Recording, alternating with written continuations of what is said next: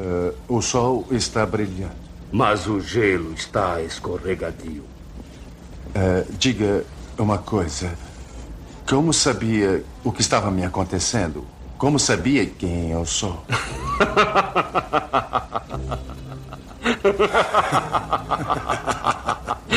o Sombra sabe.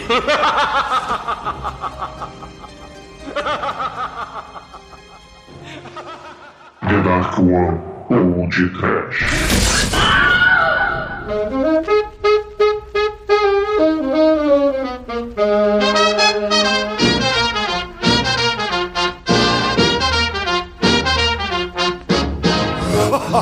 oh, oh.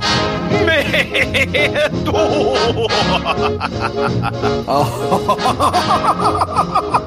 Marco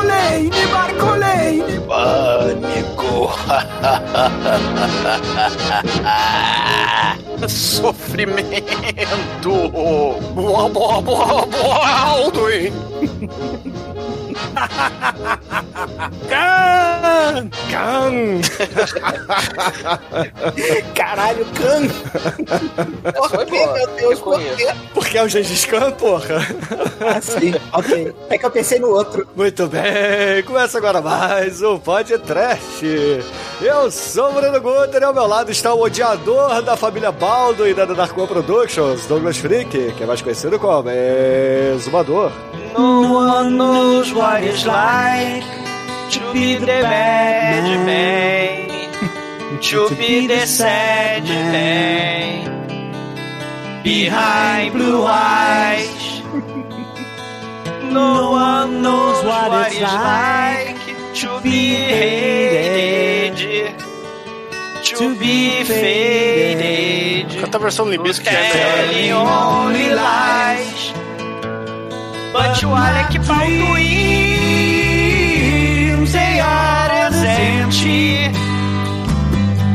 as my conscience seems to be. I have hours only lonely. My love is vengeance that is never free. Sim, Alec Baldwin behind blue eyes. You are to be hated.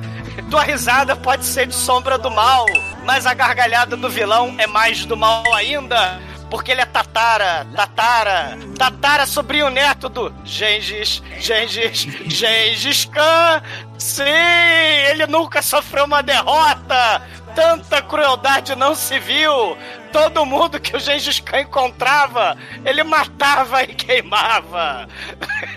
Gengis Khan, ele tem um mal que se esconde no coração dos homens. Ma- ma- mas o Baldwin fica com o anel piscando? Você vai deixar também na história uma página de dor, Manel? Não sei dizer, Douglas, porque eu também não sei onde fica o mal no coração dos homens, porque eu sou um ser de pura luz, que nem nosso amigo Kleber. E a grande pergunta de hoje é. Que pariu. E a grande pergunta de hoje é: Demetrius, você tá vendo o prédio ou não? Não, eu tenho a mente fraca e o estômago vazio. Não, não, Almighty. É estômago vazio, é, é, ou é fome, é verme, né? Mas, ô, Chico, toma cuidado e vai pela sombra, tá? Hum, ok. Era só isso mesmo, Chico. Tá? Vocês não me viram, só estava. Você tava escondido nas sombras, Chico? Eu estava escondido nas sombras. Hoje vai ser foda. Foi só o narizinho, só o narizinho. Ah, hoje a gente vai ver o filme que nós temos um Baldwin pelo preço de dois, não é mesmo, seu Edson? Total. Agora, vou falar a verdade, meu. O cara atravessar o mundo dentro de um sarcófago tem que ser muito mongol pra fazer isso. É nada, você sabe o, o custo do frete que tá hoje em dia, cara? Tem gente aí que gasta milhares de reais com. Tipo o Demetrius, né? Comprando a bandeja de 1.600 reais, né? A bandeja de pizza de 1.600 reais, meus parabéns. Quem é o Isso é, visão, isso é visão empresarial. Pois é, meus caros amigos e ouvintes, estamos aqui reunidos para bater um papo sobre o Sombra, filme com o Super Baldwin, lançado em 1994. Mas antes que o exumador deixe o seu ódio contra a família Baldwin, vamos começar esse Ah, podcast. deixa, deixa eu fazer vamos. esse cego aí. Ok, Bruninho, vamos começar mais um episódio. Essa foi a minha imitação do Sombra. Foi, foi razoável, cara. Gostou? Gostou? Eu achei uma Mas merda. era o outro Sombra, né? Era o Sombra do Ratinho, né? É o Sombra mais famoso. Que é o maior Sombra da televisão, né? Mas eu não falo Sombra do cinema. Eu tava com meus manos lá na minha quebrada, ouvindo podcast e dando muita risada.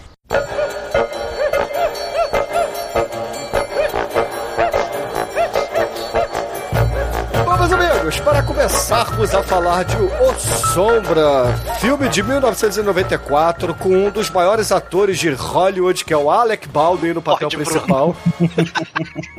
É, maior porque ele tá bem gordo, né? Não, pera lá, pera lá, cara, ele não tá gordo aqui não, tá? Na verdade, o Alec Baldwin... de ele- Hollywood de hoje não é o Alec, não é o Não, Alec ele- Baldwin. ele não tá Mas gordo ele tá aqui. disputando ferozmente com o nosso queridíssimo Steven Seagal, né? Não, Ele não, Steven o Alec Baldwin a não é o gordo Baldwin, por favor, tá? O gordo Baldwin é o irmão dele. Não, e...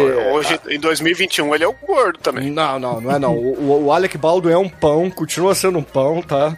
E, assim, falei pão, sobe o puma. e É, o além Alec do... Baldwin, ele, lá na, nos anos 90, era um ator reconhecidíssimo, muito bem pago, galanzão, aparecia em um monte de filme, de filme importante aí. A Fuga, o... Cara, o, O Alec Baldwin é o Tarcísio Meira de Hollywood, Manel.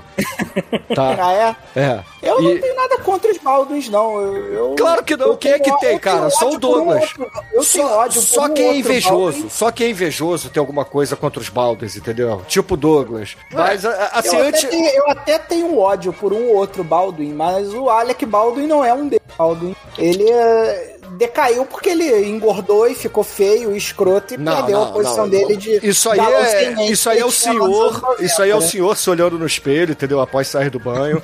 Mas aqui, a gente tá falando do, do Sombra, que tem o Alec Baldwin, depois a gente fala um pouquinho mais dele, porque ele é a estrela do filme. Só que esse filme aqui tem um puta elenco e a gente precisa comentar que, porra, temos Ian McKellen, que é o Gandalf, pra quem não conhece, e ele aqui nesse filme, ele tá fazendo um, um cientista daltônico muito escroto. Cara, tem o Peter Boyle, que é um puta ator que tá Sim. fazendo papel de taxista, e- e- né? e é o um primeiro filme. elenco, cara. Tim Curry Sim. é um bom ator também. É um Sim, elenco o, porra, Tim Curry é, é gênio, cara. Tim Curry, nosso eterno é, rock horror aí, né, cara? Então, Frankfurter, Frankfurter. é o Não, Frankfurter. É, o- o- o- ele é a trilogia, a quadrilogia, né, cara? Porque a gente tem que destacar sempre o Frankfurter, do que é o Picture Show, tem que destacar o It, que ainda não foi podcast, tem que ser, né? Do primeiro palhaço assassino muito louco. Tem que destacar também o Capeta, do A Lenda com Tom Cruise de perna depilada, né?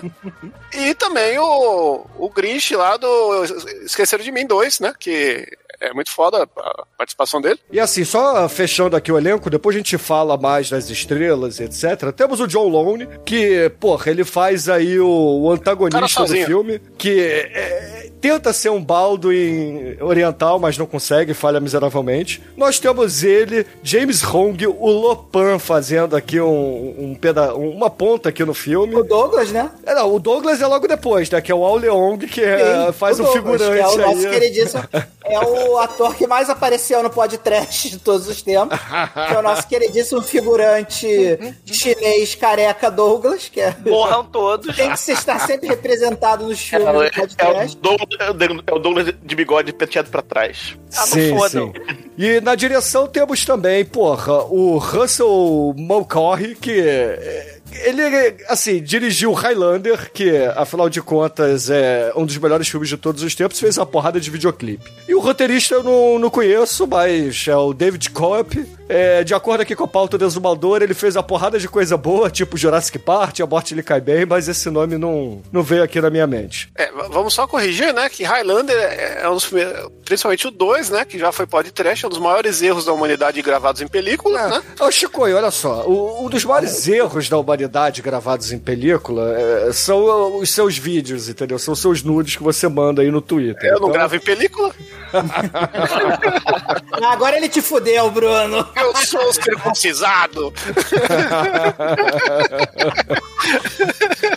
O roteirista, Bruno, o importante é que ele tinha em mente o Baldwin pra fazer a porra Sombra. E o Baldwin aceitou, cara. Ele, ele escreveu o filme Claro, pensando no o Alec Baldwin. Baldwin, ele Eu- olhou assim, caramba, escreveram um filme pra mim, pensando em eu, mim. eu sei que o Douglas ele não, não consegue suportar isso, mas o Baldwin já foi um grande astro Hollywood, Não, cara. peraí, Manel, se corrija. Já foi, não? É um grande astro de Hollywood, tá? Não, não, não, não, tá difícil. Tá difícil manter.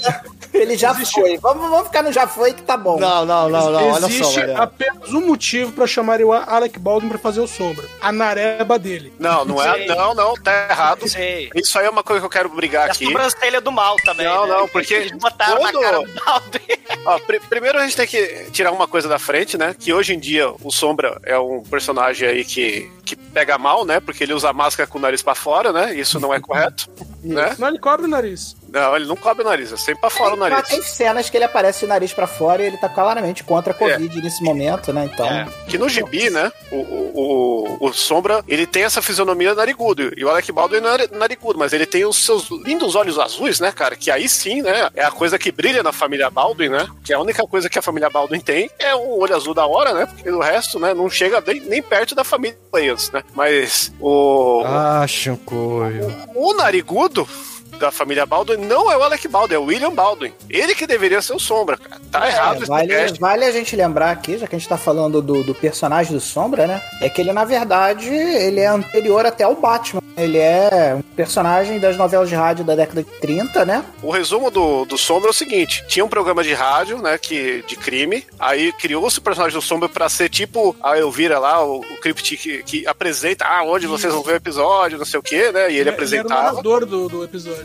Isso, Eram e- histórias policiais, né? Tipo um. Como se fosse o Aqui e Agora do SBT. E o Sombra dava aquele tom sombrio, né? Às histórias É, só, policiais. só que era novelização, né? E a brincadeira é que ninguém, como era rádio, ninguém via ele, ele podia estar atrás da pessoa que tava ouvindo, né? Tinha toda essa brincadeira, por isso que criou-se essa ideia do Sombra. Ele tava atrás de você, Chico? Ele tava atrás de quem eu via, com aquele narizinho assim na sua nuca. E, e aí foi feito um- vários é, pulps, né? Que era a literatura da época. Gibi Isso. naquela época. E ele também apareceu 30, também em tirinha de jornal, né? Depois do, do programa É. de rádio, né? Teve revista Pulp sobre ele, teve tirinha de jornal. E aí, quando evoluiu para as revistas em quadrinhos, já era mais ou menos quase década de 40, né? E Isso. aí, mais ou menos era de ouro dos quadrinhos, o Batman veio beber na fonte do. Não, não do- na verdade, Sombra.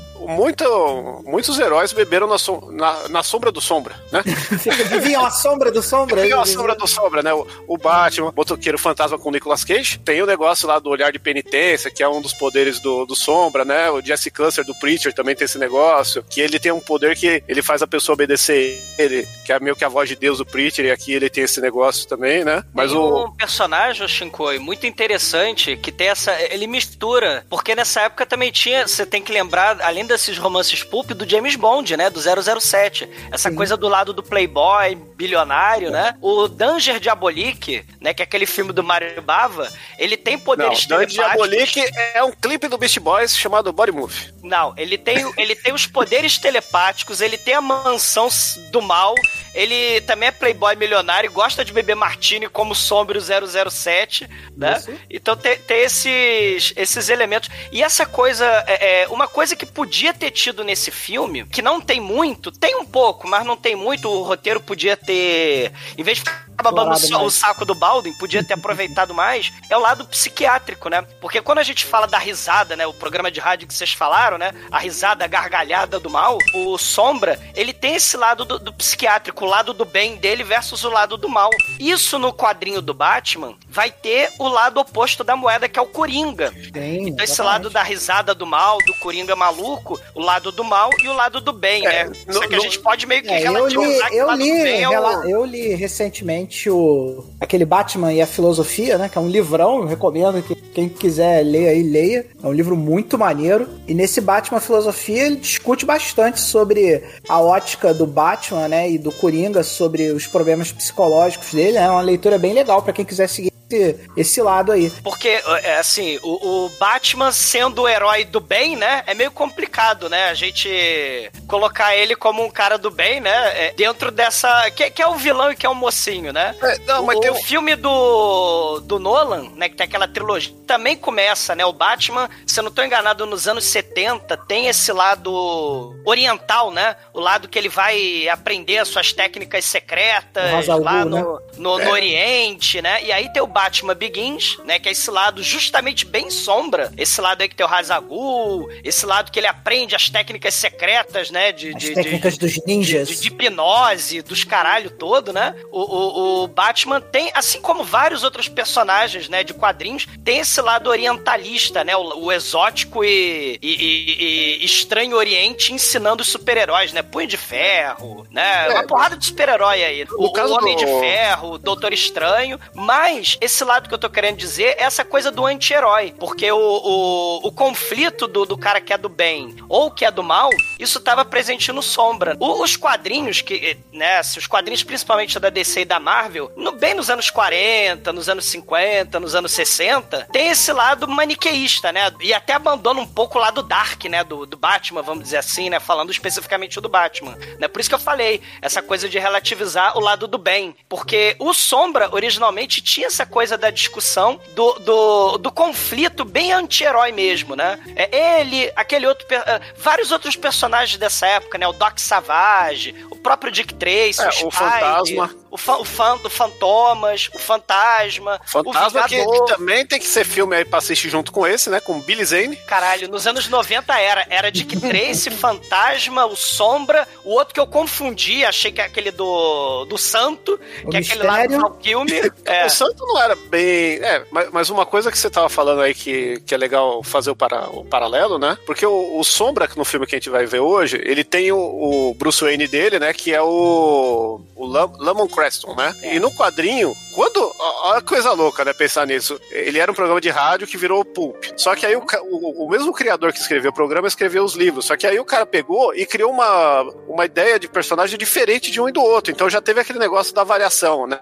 Aí os fanboys do rádio ficaram nervosos com, o- com o livro. Porque o, no, no livro ele criou a, a ideia que ele era um aviador francês do, do pós-Primeira Guerra, né? Que, que volta pra, pra América pra co- recomeçar a vida. E aí ele, que ele chamava, acho que era Kit Adams, alguma merda assim. E aí ele cria essa identidade do Lamont Creston, que ele tinha um cara que era o Lamont Creston, que era parecido com o Baldwin, se você vê o desenho de época ali, que é o cara mais com a cara quadrada, o É, zoinho por isso que a azul. porra do roteirista quis fazer a porra do É, Baldwin, cara. o Maldito Baldwin é- Baldwin. Era igual o desenho do Lamont, do, do Bruce Wayne Inveja. do negócio, né? Porque, não, e aí, né, tinha uma confusão, porque ele era um cara com uma identidade que podia ter outra identidade pra ter o, personagem, o, herói, né? E, e aí no, no rádio era simplificado. Ele já era uma personalidade. E, Essa coisa do, do anti-herói aí, pegando um pouco na, na esteira que o Shinkoio e o, e o Douglas estavam falando, né? é, hoje isso é muito questionado, né? Até quem é o vilão e quem é o, o mocinho, né? Porque tem gente que diz que o Batman é um rico babaca que veste uma fantasia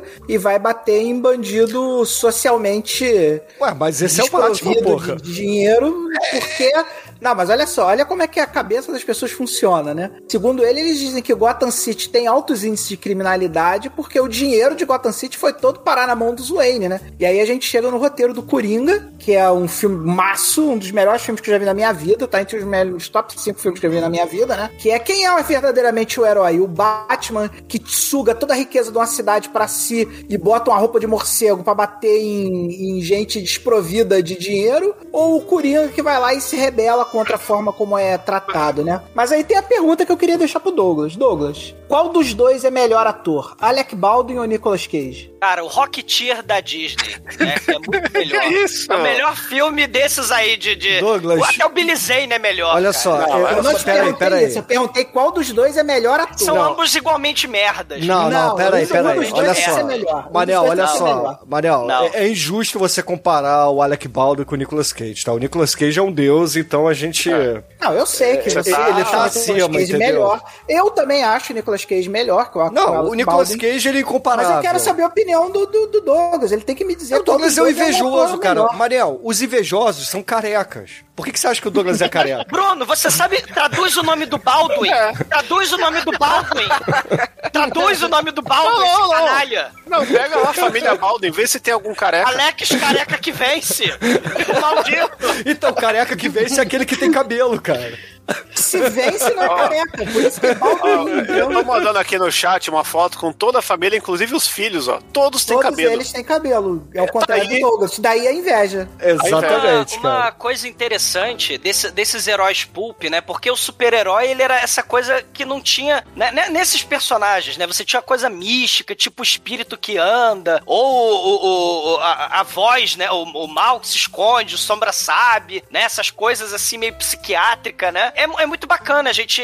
é, é, foi, foi te- tentou-se, né? é, resgatar, né, nos anos 90, depois da esteira do sucesso do Batman do Tim Burton, né? Isso que é importante a gente mencionar também. O mega sucesso do Batman do Tim Burton de 89 é que vai trazer, né, o Dick Você Tracy. vê como é que a arte, vai você trazer como é que a arte é, é uma coisa louca, né, cara? Porque o Batman nasceu, o Batman nasceu do Sombra e aí o Batman recria, retraz aí nos anos 90 os os filmes genéricos de super-herói, né, que eram filmes bem genéricos assim, né? Parece não, que era não, não. Tem o Super-Homem lá, que, que é bom pra caralho. É, é que o que Batman anos ele foi o 70 filme ainda. que, que estourou, né? O, o negócio de quadrinho nos anos 80, né? E aí você vê como uma coisa Voltou. cíclica, né? Porque a galera que era a, ori a, a, a origem, que é a origem do Batman, por causa do Batman, volta, né? Então cria um, uma espécie de vício circuloso aí, maneiraço. É, e, e o Sombra ele vai muito na esteira desse aí do Tim Burton, né? Que, que o Michael Exato. Keaton, né? Ele era é um filme mais de Bruce Wayne do que de Batman, né? Toda essa Sim. quad- quadrilogia aí da primeira leva do Batman até chegar lá no, no Batman e Robin, né? Tem todo esse negócio de pautar muito no Bruce Wayne e é o que esse filme do Sombra faz, né? Ele se Cara, e esse muito- filme do Sombra, até a trilha sonora é parecida com a trilha do Batman, É, cara. o Você Jerry pega a trilha. Goldsmith chupinhou a trilha sonora Chupinhou Daniel completamente Elfman, a trilha né? sonora. Se você ouvir a trilha sonora desse filme com a trilha sonora do Batman, caralho, é, é muito parecido. Exatamente. É, e, e antes de vocês ficarem aí falando que Batman chupou o pau do, do Sombra, né? A gente tem que lembrar um negócio. O, o Sombra ele já foi da DC, né? O Sombra ele tem uma, uma história é, canônica dentro do universo do Batman que ele é o cara que salvou o Bruce Wayne criança depois que os pais foram mortos. Ah, Depois. é, o- é o quadrinho, é, mas tem, tem uma coisa interessante que eu achei que era o É, que você ia quadrinho não falar, vale o- agora? O, o, o Chico, é, é, tem uma parada, tem uma, é, a ret- é as retcons, né, de, de, de quadrinho, mas tem Não é a... retcon, não, cara. É verdade. Quadrinho Ah, é verdade. É ali a Ah, Bíblia. assim como Tarzan também enfrentou os predadores, né, Não, não, mas tô falando,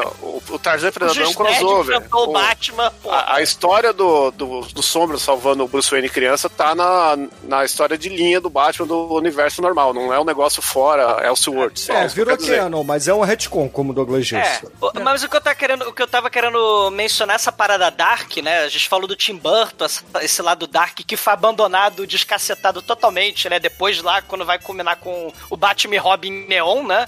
Mas o, o O, importante o é Robin com mencionar mamilos, o Robin com mamilos. É, e o bate-bunda, bate-cartão de crédito, mas o importante é mencionar, no começo dos anos 80, a tentativa do Sam Raimi de fazer o, o, o Sombra, né? E aí não logrou êxito, né? Porque não tinha direita. É muito complicado, assim como sempre foi muito complicado sair o filme da Liga da Justiça, do Super-Homem, por causa do direito, né? A DC brigando lá com os criadores dos personagens. E aí tem o, nos anos 80, o Sam Raimi vai fazer o Darkman, Vingança Sem Rosto, né? Que é justamente, ele era fã do Sombra. E, e uma coisa maneira do, do, do Sombra é que ele era um cara bonzinho, né? Um carinha do bem, né? Que acaba virando monstro do mal, né? Com a cara deformada que quer vingança. E aí o, Dar, o Sombra, ele é um cara do mal, né? Que, mediante treinamento oriental místico, transcendental, psicodélico... Ele faz um treinamento- Shankar, ele ele, faz vira um- um cara do bem, né? Ele faz um treinamento de gerência de raiva, né? Pra gerenciar a raiva dele e virar playboy estilo Bruce Wayne, né?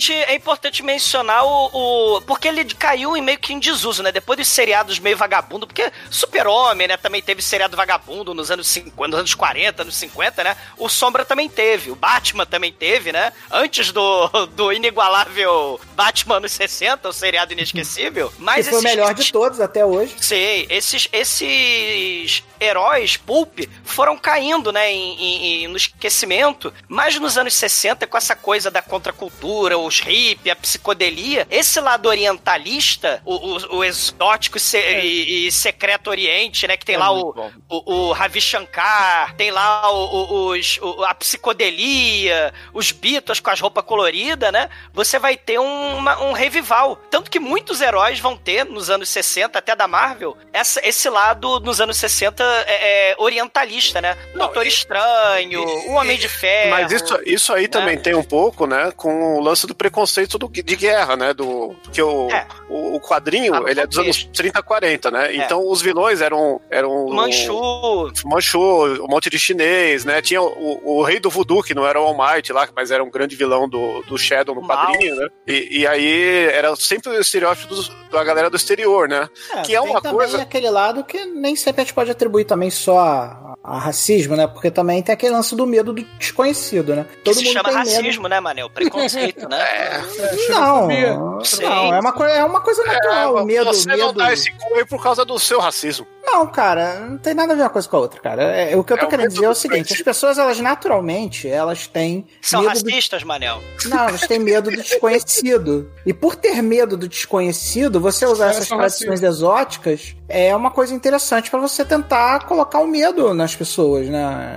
É, e aque- Porque não, elas na- não conhecem essas religiões ou essas ou essas tradições exóticas e é uma maneira dos roteiristas tentarem colocar um medo na cabeça das pessoas porque elas não conhecem, né? Lembrando É, é que o medo foi instrumentalizado nos anos 50 justamente para provocar preconceito né, nos povos é, é, do, da Ásia, nos lá na, so- na União Soviética, né, o Vietnã, o, o, o, o medo do inimigo. E, e esse tipo de estereótipo foi muito bem trabalhado nos anos 50, nos anos 60, nos anos 70, no contexto da Guerra Fria. E, e, e aí a gente tem o- os vilões das histórias, geralmente era lá no Homem de Ferro, por exemplo, né? A bomba lá que ah, explode o coração do, do Tony Stark. Os vilões são lá o Vietnã, né? O Vietnã ou Camboja, acho que é Vietnã. né? Camboja. Ele, É- é não, o ele Camboja, tá né? no Camboja, É. mas o vilão que ele enfrenta é do Vietnã, e depois É. o principal vilão dele é o Mandarim, que é chinês. E- É, o Shang-Chi, né? O, o mestre do Kung Fu, o vilão é o Fu Manchu, né? O, o, o- o inimigo lá do Punho de Ferro.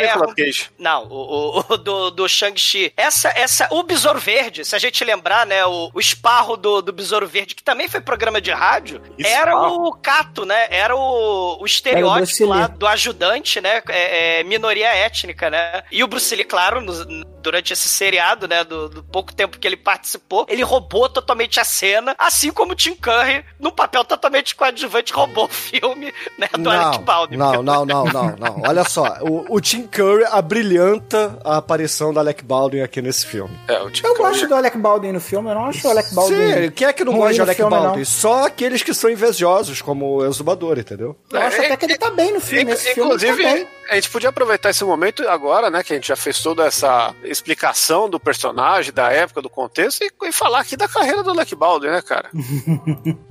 Alec Mas vamos Baldwin- falar mais? O que, que a gente vai falar mais do Alec Baldwin? A gente- Ah, agora, eu agora gostaria de pro- saber ainda do Douglas qual dos dois é o melhor. Se é o Alec Baldwin ou se é o Nicolas Cage. Mas o Douglas se recusa a dar as opiniões dele. no Não, é, programa. na verdade, na verdade, já que ninguém quer falar do Alec Baldwin, eu só quero falar que, que o diretor desse filme, né? Ele é um cara aí que, além de ter feito os Highlander, que o Bruno frisou, né? A gente tem que frisar que ele fez duas coisas bem fodas, né? Que ele fez o Resident Evil 3 com Mila Jovovich, que é o único filme da série Resident Evil que não é do marido dela, lá do, do, do Paul Thomas Anderson, né? Esse que o zumbi gigante explode?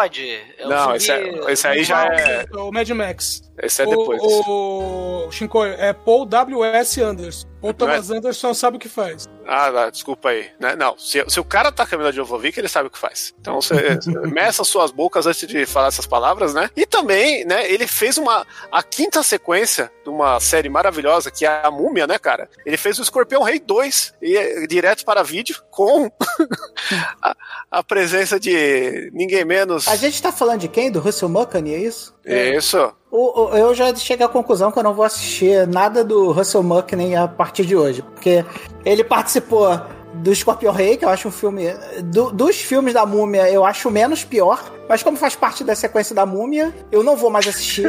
E como ele fez. É melhor, Manel, o- Nicolas Cage ou Brenda Fraser? Você não quer responder Nicolas também, não? Cage, caralho, não tem dúvida nenhuma. Eu dou minhas opiniões aqui, entendeu? Eu não tenho vergonha nenhuma de dizer que o Nicolas Cage é um milhão de vezes melhor que você gosta desse Alec Baldwin. Já você é incapaz de dizer. Ô, ô, bosta não, não ofenda só porque o Douglas te Bosta. irritou. Tá, Entendeu? Ele teve um momento dele, eu admito que ele teve um momento dele lá entre 1992 Porra nenhuma, o Alec Baldwin fez a porrada de filme foda, cara. Os depois ele. Infiltrados, a porrada Depois de ele filme. foi fazer ponta em série de Ponta, televisão que engraçadinha. série- ele faz série de TV, Ah, é dubla pra protagonista da caralho. série. Faz um monte de filme, entendeu? Vocês são todos os invejosos. Aí eu prevejo Manel careca em uma semana. Não, e antes da gente ir pro filme, eu só queria lembrar Eu uma achei coisa. que o Shinkoi ia se esconder nas sombras de novo. Não, não. Agora eu já, já tô aqui fazendo Já flash, perdeu o time da piada. flash né? pênis. Não, não, não é piada, não. Eu quero dar conteúdo aqui. Porque uma coisa bacana desse filme que a gente vai gravar hoje é que ele é um filme de herói que pode ser tanto da Marvel, quanto da DC, quanto da Dark Horse, quanto da Dynamite. Porque o Sombra, ele, ele começou no Pulp, aí ele foi pra, pra DC, que ele teve essas histórias com o Batman aí de linha. Não só essa do Bruce Wayne criança, quanto outras depois. Depois a Marvel comprou os direitos dele lá em 88 e fez uma graphic novel muito foda que saiu aqui no Brasil.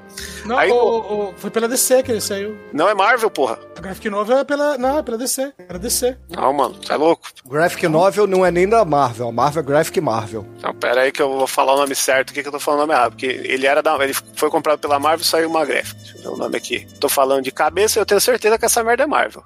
Tá vendo? Aqui é todo mundo fraude aqui nesse programa. Já tá o Ah. Não Chico é lá não. bugando lá o.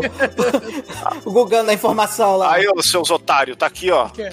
Aqui, ó. Seus Ah, é, cuzão. 1900 tá certo. Sombra 1941. Então vamos lá, ó. Saiu, ele foi pra Marvel, então o Sombra ele já foi personagem da Marvel, já foi da DC, né? Em 40, saiu que era o Dennis O'Neill que desenhava essa porra. Escrevia. Muito foda. Que era. Era uma graphic nova da Marvel que saiu aqui, eu não lembro com que nome, mas saiu. Olha aí, chupa Shinkoio. Shinkoio É. botou todo mundo pra chupar mamar agora. Aí ele volta pra DC em 92, faz um mais crossover com o Batman, mais coisinha solta. Faz, se não me engano, uma série lá, caralho, como é que chama o, o, o cara que o Frank Miller chupou o pau ali, que fazia as coisas, esqueci o nome dele. Eisner. American Flag, como é que chama o cara lá? O Howard Shaking. É, o Hard Shaking, que é muito foda. Acho que a melhor coisa que existe do Sombra é essa, essa, essa historinha do Hard Shaking. Aí ele vai pra Dark Horse em 99, e aí, no final de tudo, a Dynamite chega lá e compra todos os personagens velhos que ninguém quer. Compra Fantasma, compra Vampirella, compra o Aranha, compra Besouro Pô, Verde. Uma versão moderna do Vampirella eu compraria, maluco. Não, Eu já saiu,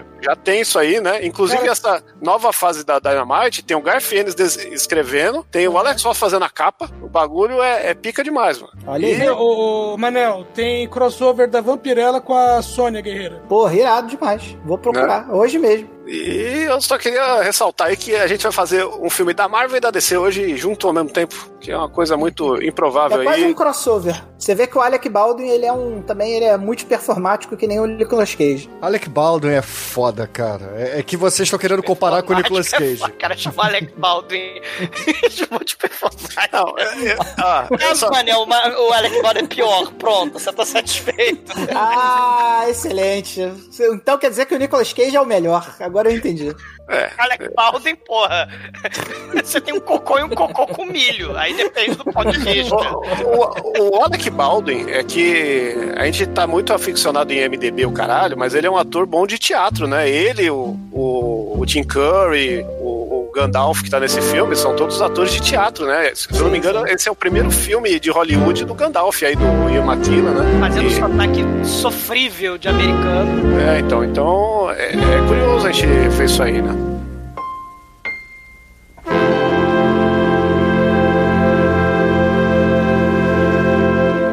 Ai, que coisa linda! No td1p.com, os filmes que a turma gosta.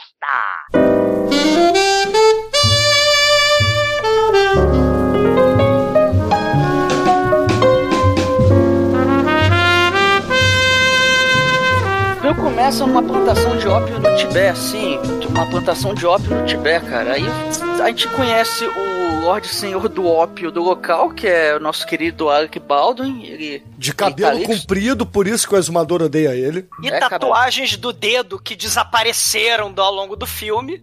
As tatuagens a unha do mal dele. É porque né? ele, ele reencarnou, cara. Você não entendeu a Ah, ele história. reencarnou no. no- ele, ele é o, Ele- ele é o último imperador, Era é o pequeno tatua- imperador, tatuagem ele de é o menino rena, rato cara. dourado. Tatuagem de rena. E aí, logo no começo, ele já, já manda matar um cara que aparentemente era, era amigo ou conhecido dele. E ele Amigo. manda matar. É sem rival dó. dele, cara. É rival. E veja bem, Almighty, quem é o capanga que vai lá e, e pega o, o rival dele na, na O ca- rival no que é o carro? Lopan. O, O rival é o Lopan e- mas quem é que pega e enforca o Lopan? É, o, o, o, o O exumador. Leong. O Leong que tá em que é trash. Na verdade, ele não era o Tiber, na verdade, ele era o Rio de Janeiro, né, cara?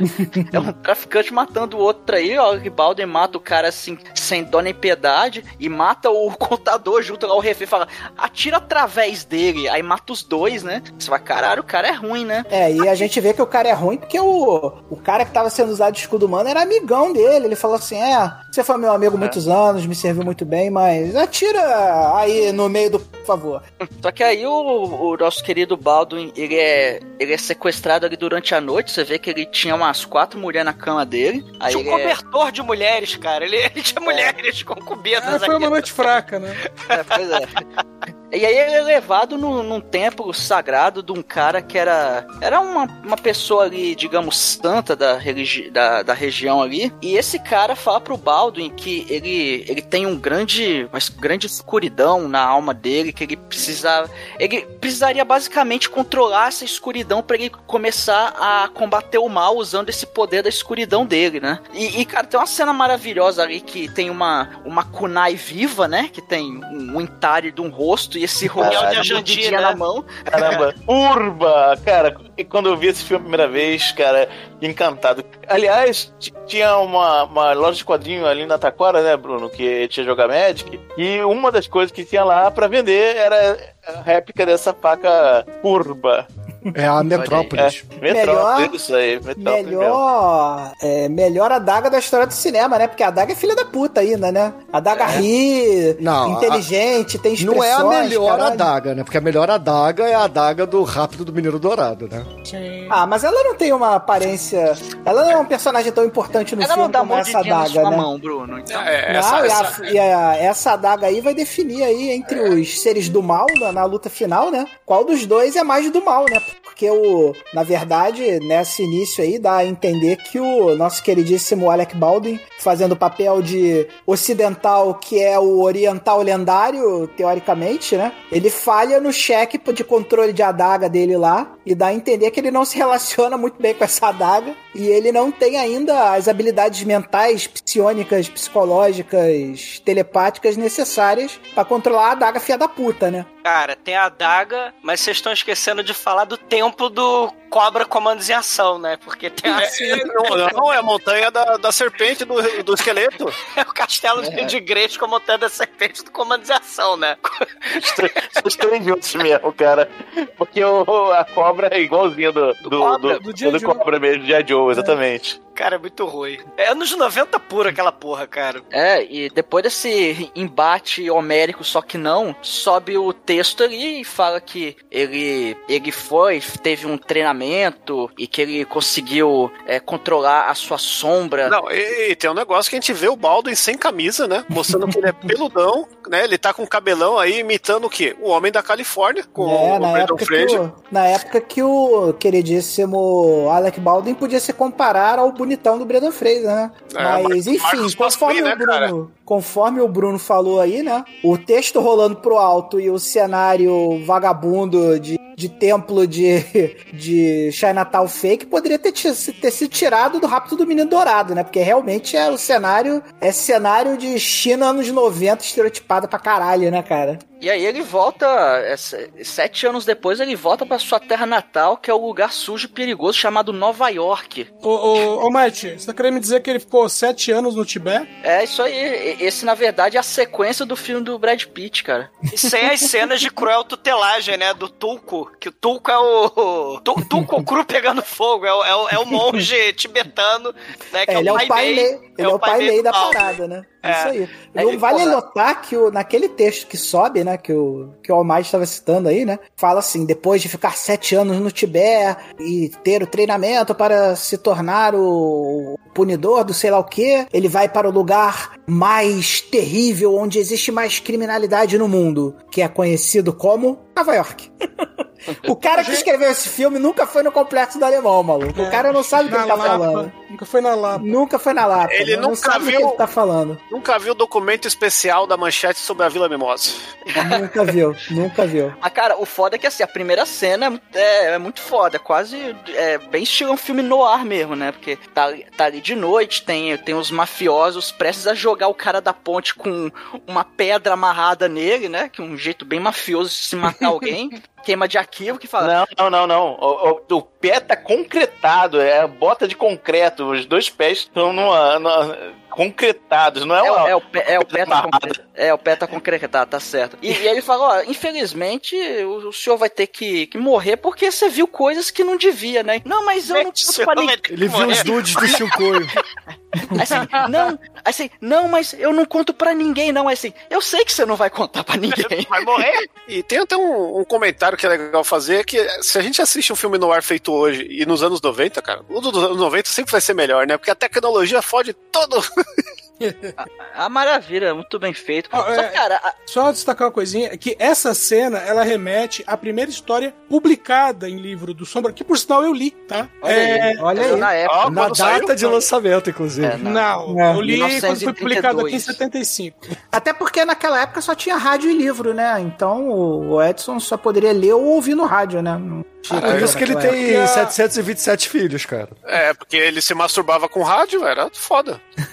Dá choque, velho. É ruim. Não recomendo pra ninguém. Então, só terminar o comentário. Então, no- nesse primeiro livro publicado, eh, ele tem um, um ajudante, um dos ajudantes dele, que é o Vincent. E a história começa com esse Vincent na ponte, só que ele tá tentando se matar. E aí o, o Sombra aparece, eh, evita, né, impede que ele se mate e torna ele ajudante. Ele fala, sua vida Transforma ele em escravo. é a mesma coisa, a sua vida agora é minha e, e quando eu precisar eu vou te chamar. E dá um emprego pro cara lá. O Sombra cobra. O Sombra nunca mais pagou passagem, né? Nunca mais. Ele ganhou um passe de táxi eterno, né? Salvou um taxista. O problema foi. É, Isso é ser rico, né? Que é você andar de táxi em Nova York o tempo todo. E é engraçado, né? A gente vê as características, porque isso aí depois o Constantine vai ter também, né? O brother taxista, né? Sempre tem um, alguém que chupa alguma coisinha do sombra aí nos quadrinhos. Sim, o Sombra É, o foi o Chad. cara. O Sombra foi muito chupado ao longo do século XX. Também, né? Alec Baldwin, bonitão. Devia ter muita gente querendo chupar o Alec Baldwin nessa época aí. Pô, aí, né, o, o cara tá prestes a ser jogado da ponte com sua, sua sandalinha de concreto e até, e de repente aparece, começa a dar uma risada ali, uma risada, eu não sei descrever essa risada.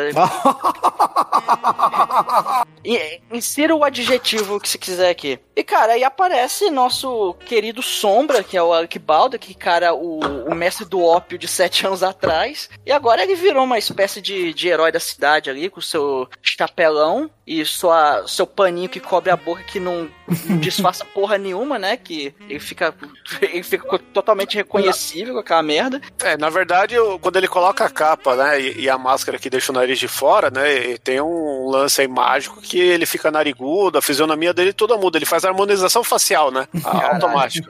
Ele vira o irmão dele. ele- Então, né? Que É, ele, ele vira o William Baldwin, né, tanto que Exatamente, existia a é. ideia na época que era o William Baldwin de máscara, não o Alec. é o lado do mal, né? É, O Sombra, ele tem essa coisa do lado do mal e o Baldi seria o lado do bem, né? Tem- tem- o filme tem- é, trabalha um pouquinho isso. Podia trabalhar melhor, mas o filme trabalha isso um pouquinho sim. É, até o momento que quando ele vai usar os poderes psionicos do mal dele, ele fica com a cara toda preta e só aquela iluminação no ar, assim, nos, nos olhos dele, né? Tal. É maneiro, eu acho maneiro, assim. É muito sutil, mas eu acho maneiro. O interessante é que ele não mata os bandidos, né? Ele só espanta os caras. E os bandidos sempre tentam matar tudo, né? Porque começa a ficar com medo e vai metralhando tudo e todos, né? E erra tudo, né? Os É, porque o Sombra, o poder dele, segundo consta lá o nosso queridíssimo Pai Mei, que eu esqueci o nome agora, ele falou que ele seria, usaria apenas aquilo que ele não pode esconder, que é a sua própria sombra, né? Então o poder dele é efetivamente invisibilidade sombria, digamos assim. Então ele fica completamente invisível, intangível, sei lá. E provocar medo e desespero nas pessoas, né? É, ele vai desenvolvendo poderes também de controle mental, né? Porque ele, teoricamente, tem todo aquela, aquele combo tibetano, monge tibetano, de controlar a mente dos outros e fazer já dar mind trick, né? É, não, acho que é legal pra gente. Que, que o Sombra, ele, ele é um, um, cara que sempre viveu a sombra da sociedade, né? A galera não conhece direito. Então, assim, o Sombra, o poder dele é: ele coloca a capa, a máscara lá e muda a fisionomia, ninguém reconhece, ele fica invisível, a única coisa que dá pra ver dele é a sombra, ele tem duas pistolas infinitas lá que, que ele nunca erra também, né? E ele tem o poder de, de mandar nas pessoas e as pessoas obedecerem o que ele fala, como se fosse um poder Jedi, assim, né? É, Jedi mais falou da... E dinheiro do Bruce Wayne também, que ele tem também. Isso que é, você é. falou da máscara é interessante, né?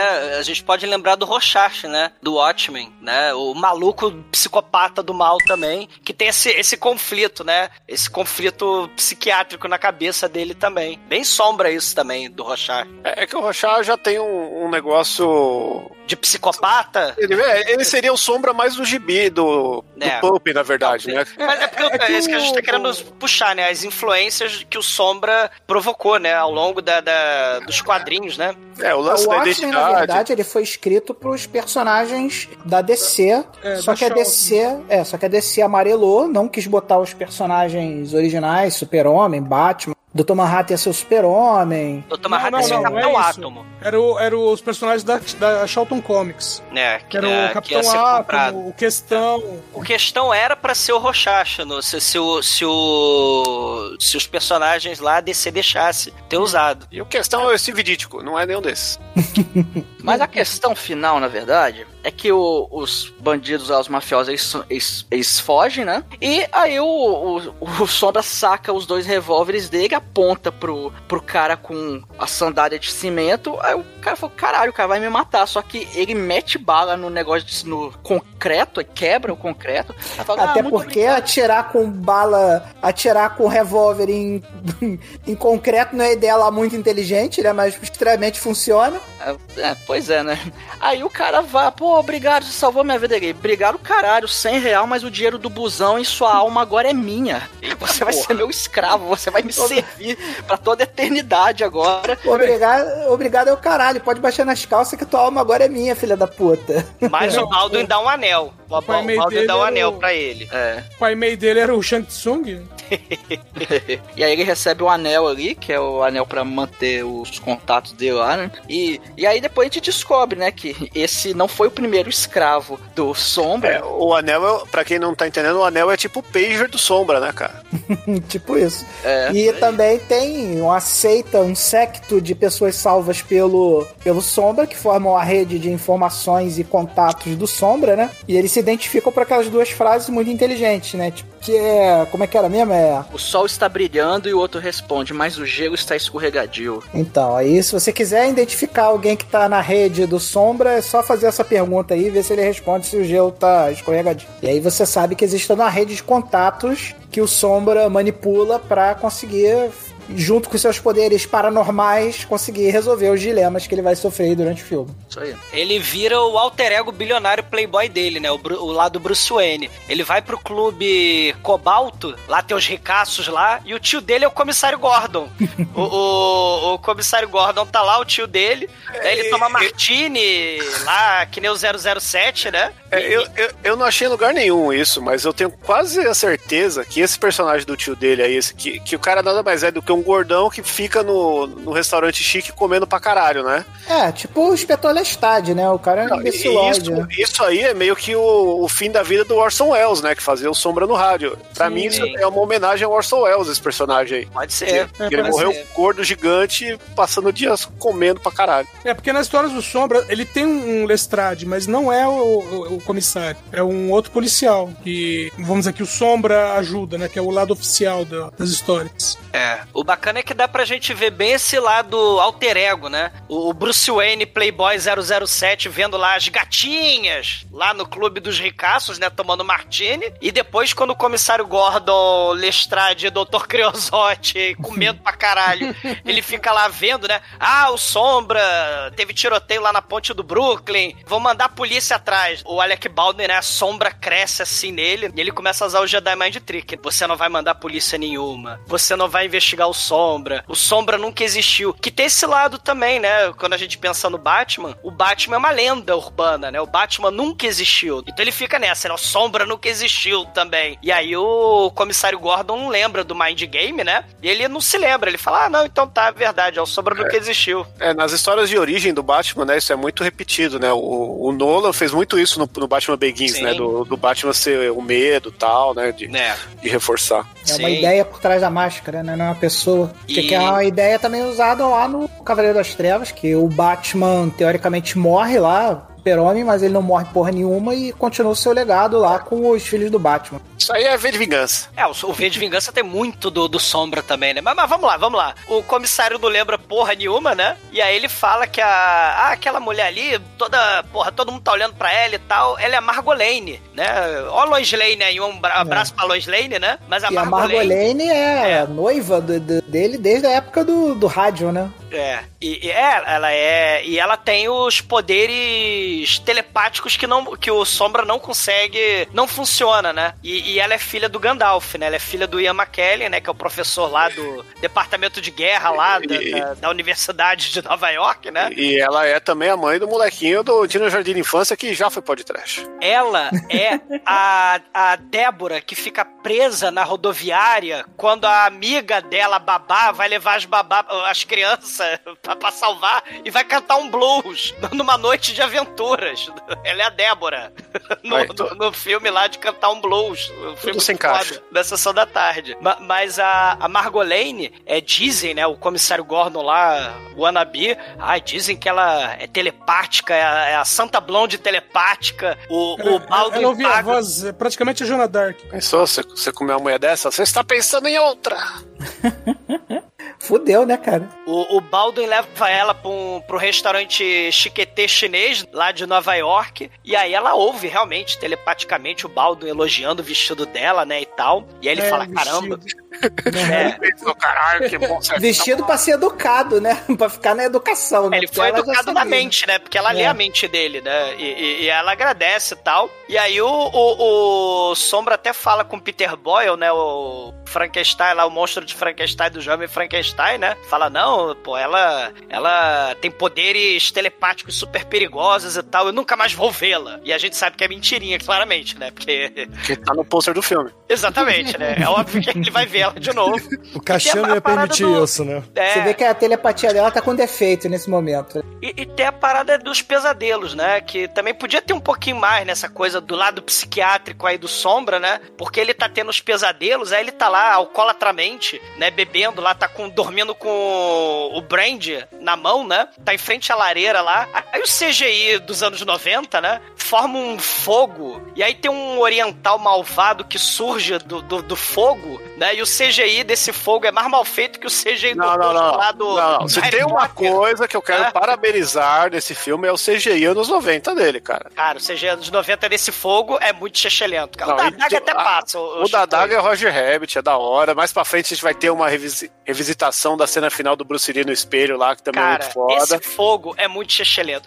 Tá, e- esse, esse fogo é menos chechelento que o fogo lá do, do, do Harry Potter, lá que tem um cara Não, também é- que sai ó, da lareira. o- Aquele é o- horroroso. pera aí, Esse fogo é melhor que o fogo do filme do Spawn, de 10 anos depois desse. Então, a olha capa só. do Sombra é melhor do que a do Spawn. Vocês, vocês estão aqui querendo diminuir o filme, entendeu? O Douglas principalmente, mas ele não vai conseguir. Alec É, Baldwin tô mora em nossos aqui, corações. Bruno. Me ajuda, Bruno. Eu tô querendo aqui te ajudar, cara. Pra me Me ajuda ajuda não. Assim, ninguém precisa ajudar Alec Baldwin, entendeu? Porque Alec Baldwin tá, tá lá no hall de melhores atores de Ah, todos é os verdade, tempos. mas a gente entendeu? precisa acabar com esses de- detratores aí, que nem o Douglas, né, cara? Cara, o CGI é, é xixelento, cara. De- de- o- A adaga até passa, pros anos 90 e tal, aquela Você adaga é lá. um invejoso, é simpática. mas a gente já entendeu que você não gostou do fogo, entendeu? Vamos. Cara, o, o, o- Não, eu, eu até defendi agora nesse momento, cara. Porque aquele- aquela porra lá daquele filme do Harry Potter lá que tem um- uma lareira e as pessoas saem do fogo daquela. Esse, esse, esse fogo é melhor. né? Aí também, do Conan o Destruidor também tem cena de,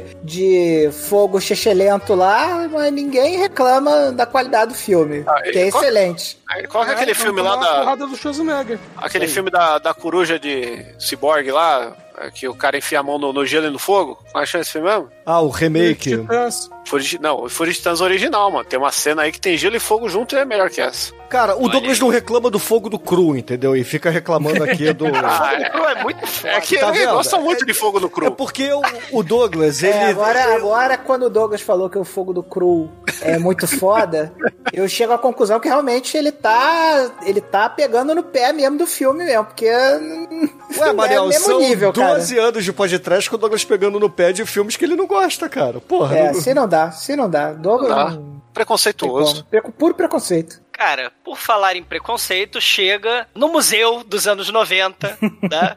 Chega lá o, O sarcófago de A prata bandeja, a bandeja tibetana do Demetrius, cara. A bandeja que veio pela DHL.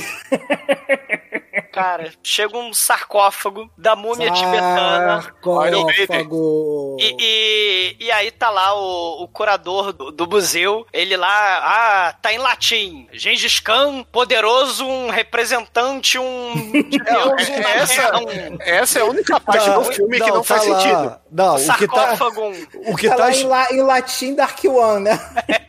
O que tá, Escrito em aramaico antigo da The Dark One.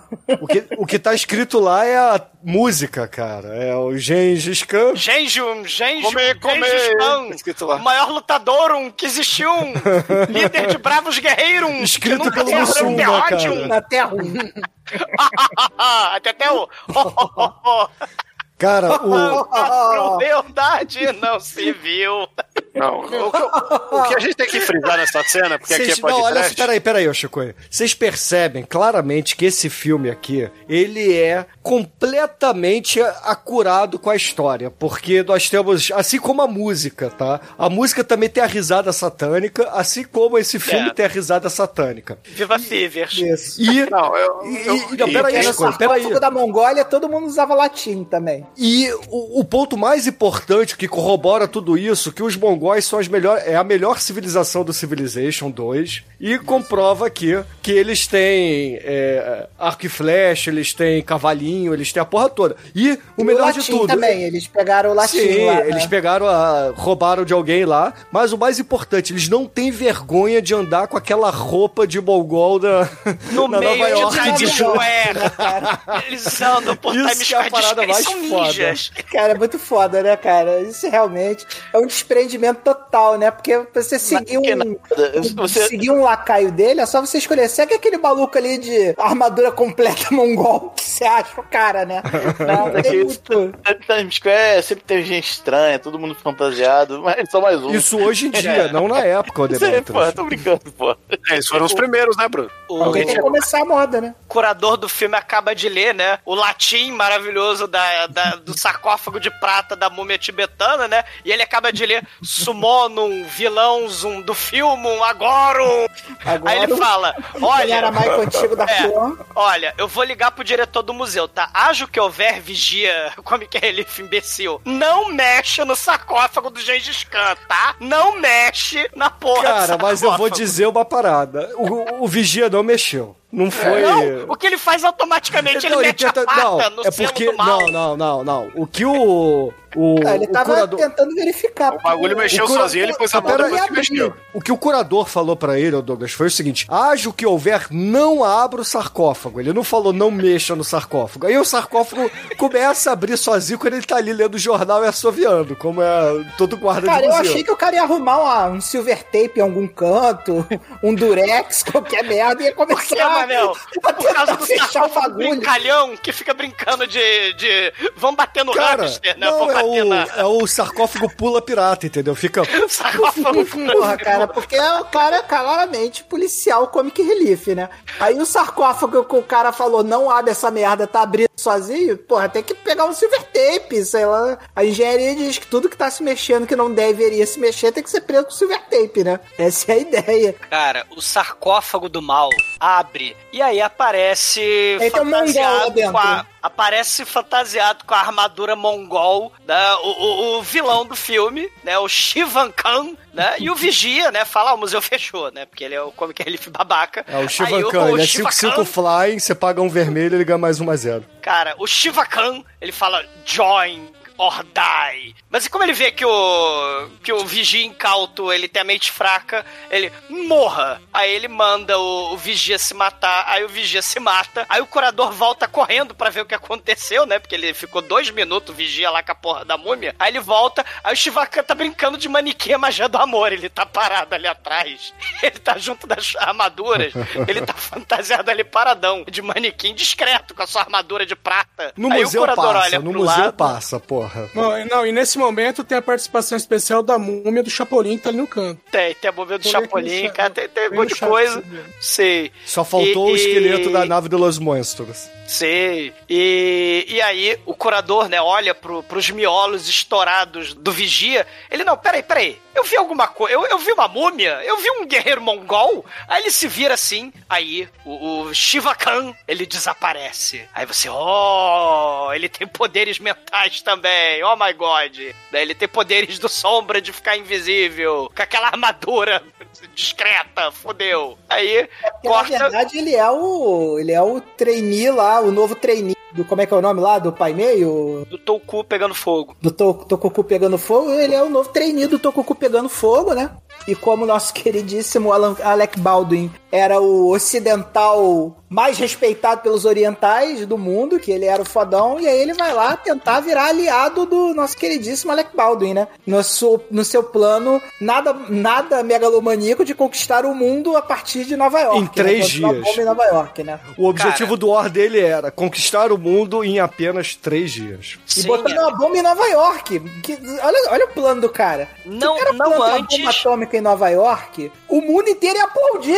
Isso, explode mesmo essa porra. Porque mais da metade do mundo odeia os Estados Unidos, né, cara? Não, não antes, né, dele, ele não pega, é, é um passo de cada vez. O Shiva Khan, ele pega um táxi, e como ele não quer pagar a caríssima corrida do táxi, como o Demetrius bem falou, ele fala, taxista, embica o táxi no altamente inflamável caminhão de gasolina com seu altamente inflamável táxi.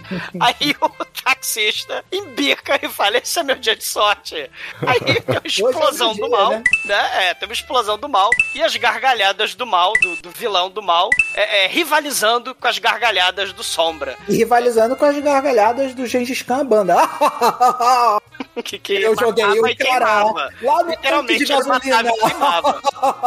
É. Aí vão investigar, né? Os, tiras lá do comissário Gordon, o Dr. Creosote e o Wannabe, eles vão investigar o suicídio do dia, né, e tal. Vão investigar a noite no museu. Aí tem um tira que ele é escravo do Sombra. Ele pega esse bilhete é verdadeiro, ele escreve um bilhete, né? É verdade esse bilhete. Aí ele pega o bilhete e manda pelo tubo pneumático que tá espalhado como uma teia de tubos pneumáticos por toda Nova York. Aí ele manda o, o, o bilhete né, pelo tubo pneumático falando do Gengis Khan. E, e- e, cara, tem uma viagem, tipo aquelas viagens de, de teia do Homem-Aranha viajando na teia lá nos filmes do Sam Raimi. E aí o tubo pneumático vai e tal. E aí cai na sala lá do mordomo do Sombra, né? Do Alfred Cara, a do Sombra. tecnologia do, a tecnologia do tubo pneumático tinha que voltar, cara. Eu me amarro nessa ideia de você jogar a parada num tubo e cair na pessoa certa. Eu acho uma parada muito foda, cara. Cara, E- eu e- cheguei a ver um bagulho desse em funcionamento há muito tempo. Na tua época no... normal, né, Então, de- na época que você assistia o programa de rádio do Sombra, né, Edson? Não é 1930, é. Depois disso. Não, eu vi isso num banco, acho que foi Banco Itaú, nos anos 80. Eu ia- era bem esquisito. Cara, isso é muito foda, cara. É é uma tecnologia que eu gostaria que voltasse. Que eu acho muito maneiro você enfiar bagulho num tubo e o tubo jogar pra pessoa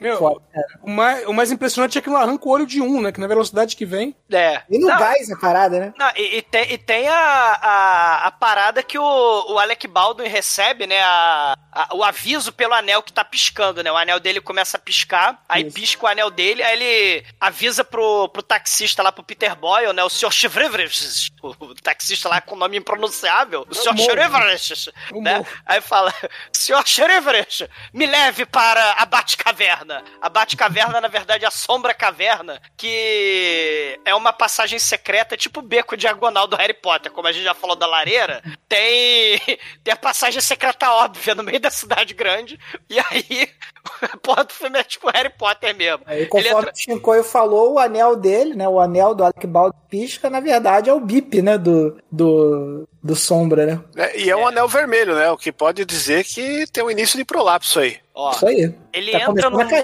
ele, ele entra num bueiro secreto, né? Ele olha pro lado, olha pro outro, né? Nenhum, nenhum transeunte de Nova York repara no Alec Baldwin descendo o bueiro. E, e, e aí ele entra lá na, na sombra caverna dele. E aí tem uma televisão fone dos anos 30, né? É, É, tem um magia da santuário, né? Eles chamam. o- A Batcaverna dele se chama Santuário, né? O Santuário. Sim.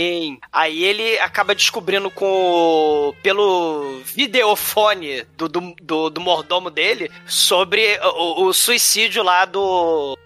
Do vigia incompetente, né? Ele é tipo. Ele tem tipo os contatos, né? Ele tem tipo uma rede de informações. É, né? de contatos dele. É, e, e, e aí ele fica lá meditabundo na, na, no santuário, na sombra caverna, e aí, eis que surge o Shiva Khan, o último descendente lá vivo do Gengis Khan, que ele fala, junte-se a mim, você foi o Lorde Senhor do Ópio, lá no, no Tibete. Você é do mal que eu sei, porque eu também sou. river E o treinamento lá do Pai Mei não funcionou em mim. Eu vim aqui desfazer o treinamento do Pai Mei em você.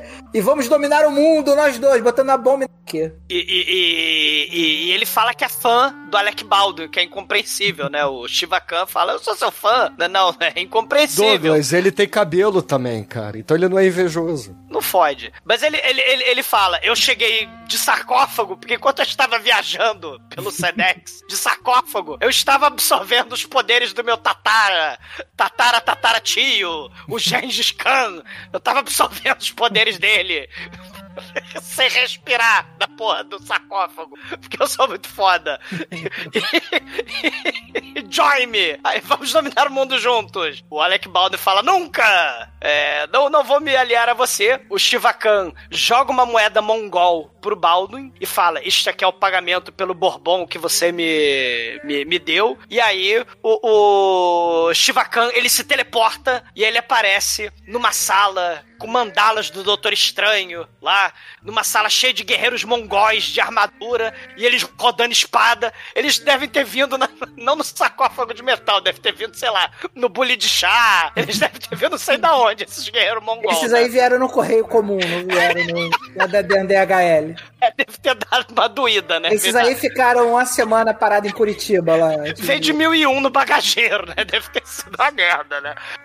Mas eles estão preparados pra guerra, né? Eles estão rodando a espada. E aí, o Sombra pega aquela moeda e aí vai na casa do chinês lá da, do, Cara, do aí vem a trama mais idiota da história do cinema, né, cara? Porque o David Cup, ele. Caralho, que roteiro é esse que ele inventou, né, cara? Porque quando ele pega essa moeda malandra aí, lançada pelo, pelo cara aí do. O Khan. Nossa, pelo Khan, né? Pelo Khan! tatara, tataraneto do Khan lá. Ele vê que a moeda é feita de um material bizonho, único. Bronzium. len- lendário, um material lendário que se implodido vira bomba atômica se o cara tiver um uma esfera de berílio, um negócio assim, pseudociência Science, Manel. bizarra, É a né, science. Ô, Mané, o- negócio é tão, tão legal que o cientista fala assim: eu não imaginava que esse metal existia. Mas se ele existisse, dá pra fazer uma bomba assim, assim, Assim? assado. Mas aí você precisa de um negócio que não existe, mas se alguém fosse fazer, o esquema pra fazer é esse aqui, ó, porque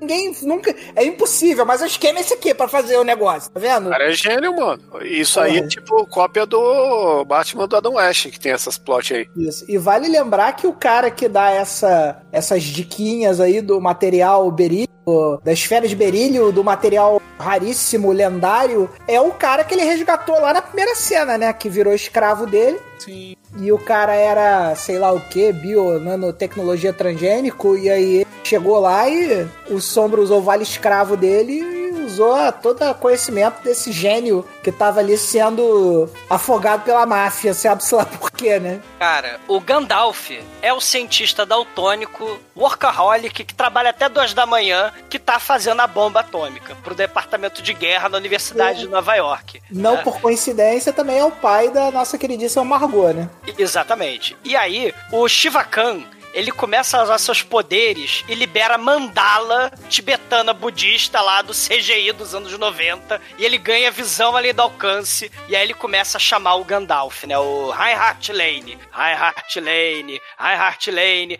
Aí o Heart Lane, ele sofre o efeito do controle mental, ele sai do laboratório e vai na varandinha lá de madrugada. E aí ele tá do lado do outdoor da Camel, quer dizer, da lhama, onde tem um bonequinho Fumando. Yamel. É, tem um bonequinho fumando e soltando fumaça, né? E aí tá assim. É de cigarro esse anúncio? Eu achei que era de boneca inflável. Pois é. É, Pois é. Aí tá assim, eu escalaria uma montanha por um lhamel. É, é uma sacada até um pouco inteligente, né? Quando a gente fala de controle mental, né? Do, do, do, do- do filme, né? E, e- e aí a gente tem aí uma das propagandas mentais mais eficientes, né? Anos do século 20 e 21, que é a propaganda voltada pro consumo. E aí o, o Gandalf começa a fumar, não a erva do Hobbit, mas o cigarrinho do Lhamel, né? Ele não fuma lá, porque ele não tá como Gandalf ainda, mas ele tá fumando o cigarrinho dele. Aí o rosto da propaganda fala assim: Isso aqui é um filme dos anos 90. E ele começa aquele morph face do Michael Jackson, só que de forma chechelenta. e aí o bonequinho, o bonequinho inflável da Lhamel se transforma no, no Shiva Khan. Khan. Ele, Venha para mim, venha para mim. Aí o Gandalf, sim, Khan, eu te obedeço. É, ele né? faz o controle remoto lá, o controle remoto de mente mental lá e toma o cientista que ele precisava pra a tal da esfera de berílio. Parece que o sócio dele, que era um cara filho, um filho da puta lá, que tava Curry. metido com o governo, já tava desenvolvendo, aproveitou que o cientista tava lá e pegou o cientista também, né? E no Clube Cobalto, a Margolene chega dando esporro lá no comissário Gordon, né? E fala: Meu, meu pai se trancou no, no- no laboratório, ele está, parece que está dominado telepaticamente e tal. E, Meu pai e tá falando chinês, ele nunca aprendeu chinês, porra, tem alguma coisa É, errada. e, e ele e logo logo agora que ele estava trabalhando num breguete de implosão de berílio, os caralho. Aí o Marek Baldwin, olha, mas que conveniente você Meu Deus, olha que sorte. Não é que eu tava procurando um troço desse? Muito convenientemente, igual o Batman quando ele desaparece na frente do comissário Gordon, né? O Baldwin desaparece da mesa, só que a Margolene, Santa Blonde telepática, ela vai atrás do, do Baldwin, e aí ele ia embora de táxi, né? Aí ela fala assim, não, mas você é o Inco, né? O Lorde do Ópio. Aí ele, oh meu Deus, me esqueça. Ele tenta usar o Jedi Mind Trick nela, mas ela é imune ao Jedi Mind Trick do, do, do Alec Baldwin. E... É, ela é igual aquele pernilongo do episódio 1 de Star Wars, né? Sei. O Jedi não funciona nela. Sei. Ela e aí tem ele. Poder psionicos, ela tem barreira psionica nível 5 lá, não vai ser um Jedi mais O Baldwin, porque quando vem o chinesão, funciona. Mas é porque o chinesão tem seis bolinhas, o Baldwin só tem cinco bolinhas, porra. Cara, o, o, mas o Baldwin ele tem poderes de trocar de roupa no. Que nem o super-homem, né? Só que ao invés de ser a cabine telefônica, ele vai no banco de trás do táxi, né? Ele faz a, a troca fantástica de uniforme dele, né? Que é botar um chapéu botar um lenço na cara. Aí ele tá fantasiado de sombra. E aí você tem a cena de ação do filme. Que é meio chachalenta, né? Podia ser a cena melhor. Mas a cena de ação do filme, os dois guardas lá do, do, do, do laboratório lá do, do Gandalf. Porra, eu não gosto de hambúrguer, eu não gosto de pizza. Aí aparece um discreto ninja de, de armadura de metal com a besta. Guerreiro mongol discreto dá tiro de besta nos dois guardas e aí eles caem mortos e aí os guerreiros mongóis vão entrar na, na- no laboratório só que aí o Sombra consegue chegar a tempo e começa aquela gargalhada, né? O Sombra é, é, aparece no laboratório, né? Tá, tá meio escuro, né? Justamente pra facilitar os superpoderes do Sombra. O- ele começa a brigar com, com o Capanga, só que, porra, é um Capanga, só dá um trabalho da porra. O, o- o Sombra cai do prédio junto com, o- com capanga, eles caem, sei lá, quantos andares, eles vão parar num, num- numa gárgula, né? Isso, é. E, e numa gárgula arte deco ali. Aí, enquanto isso, os outros guerreiros lá também super discretos, né? Com aquela armadura de metal ninja discreta. eles pegam o Gandalf, pegam a bomba, né? Bota numa mala. Aí, do nada, aparece a sombra de CGI que o Shinkoi não tem. Se ele tiver coragem de elogiar essa porra dessa sombra de CGI, ele é um canalha. Não, mas aí também não tem como comparar, né? Porque se você pegar outros filmes aí de, de anos 90, né? Temos o melhor filme de sombra, de, de uso de sombra já feito de todos os tempos, né? Que é o, o Drácula do Bram Stoker, né? Que o, faz um uso absurdo, absurdamente foda E efeito prático, de, né? de- de sombras, né? Com efeitos práticos, né? E eles podiam ter feito alguma coisa razoavelmente parecida, mas fazer um negócio bem cartunesco mesmo. Eu, eu, não, eu não acho muito ruim, porque é um desenho, é, enfim, cartunesco, né? Então, a sombra cartunesca não me abala muito, porque tem a ver com o, com o fato de ser história em quadrinho e tal. Mas eu vou te falar que efeito mesmo de sombra mesmo, tem que ver o, o Bram Stoker, que é ali você vê o uso correto de, de sombras, né? Que se eles fossem pra esse lado, talvez o filme tivesse ficado bem mais maneiro, né? Ô, Manel, se, se um monte de guerreiro mongol subiu no elevador e ninguém reparou, não é uma sombra chechelenta que vai tirar do... A suspension of disbelief já foi há muito tempo, né? Embora. mas mas o maneiro. É, falando em sombra, né? O, o, o mongol líder é, usa a lanterna pra localizar a sombra e o outro mongol, muito mongol, usa a flecha só pra prender o, o casaco pelo ombro, né? Deixando as mãos livres. É por que matar o, o Sombra, né? Quando você pode simplesmente impedir os movimentos dele, né? Era um pacifista. impede, Era um mongol pacifista, era um mongol pacifista, cara. Cara, o Sombra viu que o Kung Fu, o, o, o templo Shaolin não funcionou. Ele começa a mandar bala no- nos capanga, né? E voa, pra cara, ele dá tiro e voa capanga pelo laboratório, vai voando máquina de fazer ping, vai voando bereta, vai voando pipeta, vai voando a porra faísca pra todo lado, vai voando a merda toda. Isca, cara, realmente tem, tem uma máquina que provavelmente você botava um, um Frankenstein ele subia, né?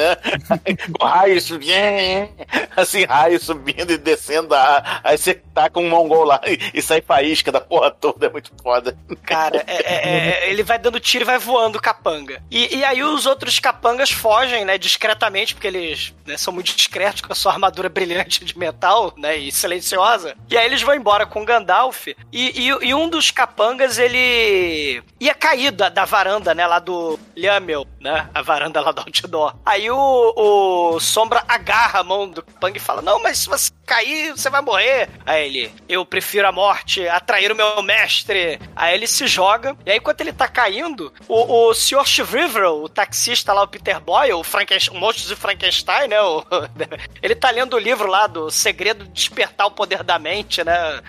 O, o- o segredo de, sei lá, com, com brilho nos olhos, garra, foco, espírito de liderança. É, é o livro, é o livro do segredo da invisibilidade do ninja. Isso. É, é, Isso, outra- isso aí. é outra- Chacoalhar a mente, é. Aí ele tá lendo lá o livro. Hum, Eu acho que alguém está se aproximando. Aí cai, que nem a jaca, a porra do, do capanga. Aí o, o, o Sombra se teleporta pro táxi e eles vão embora. Aproveitando o free pass de tax que ele tem lá do escravo dele. Sim. Aí ele vai pro Times Square, né? Porque ele tem que ir pro Sanctum. Aí ele para lá na porta lá do santuário, né? E um guerreiro de armadura mongol no meio da Times Square começa a seguir ele, achando que ninguém vai perceber, né? Isso era muito foda, diga-se de passagem. Aí eles acabam invertendo os papéis, né? O Sombra é, é, se esconde, aí passa o discreto guerreiro mongol de armadura que tava seguindo, sem ninguém perceber. Aí ele acaba seguindo o, o guerreiro discretíssimo. Eles vão parar lá em Chinatown, aí vão parar lá no, no restaurante chinês, onde o Khan, ele tá de terno e gravata, né? Ocidental.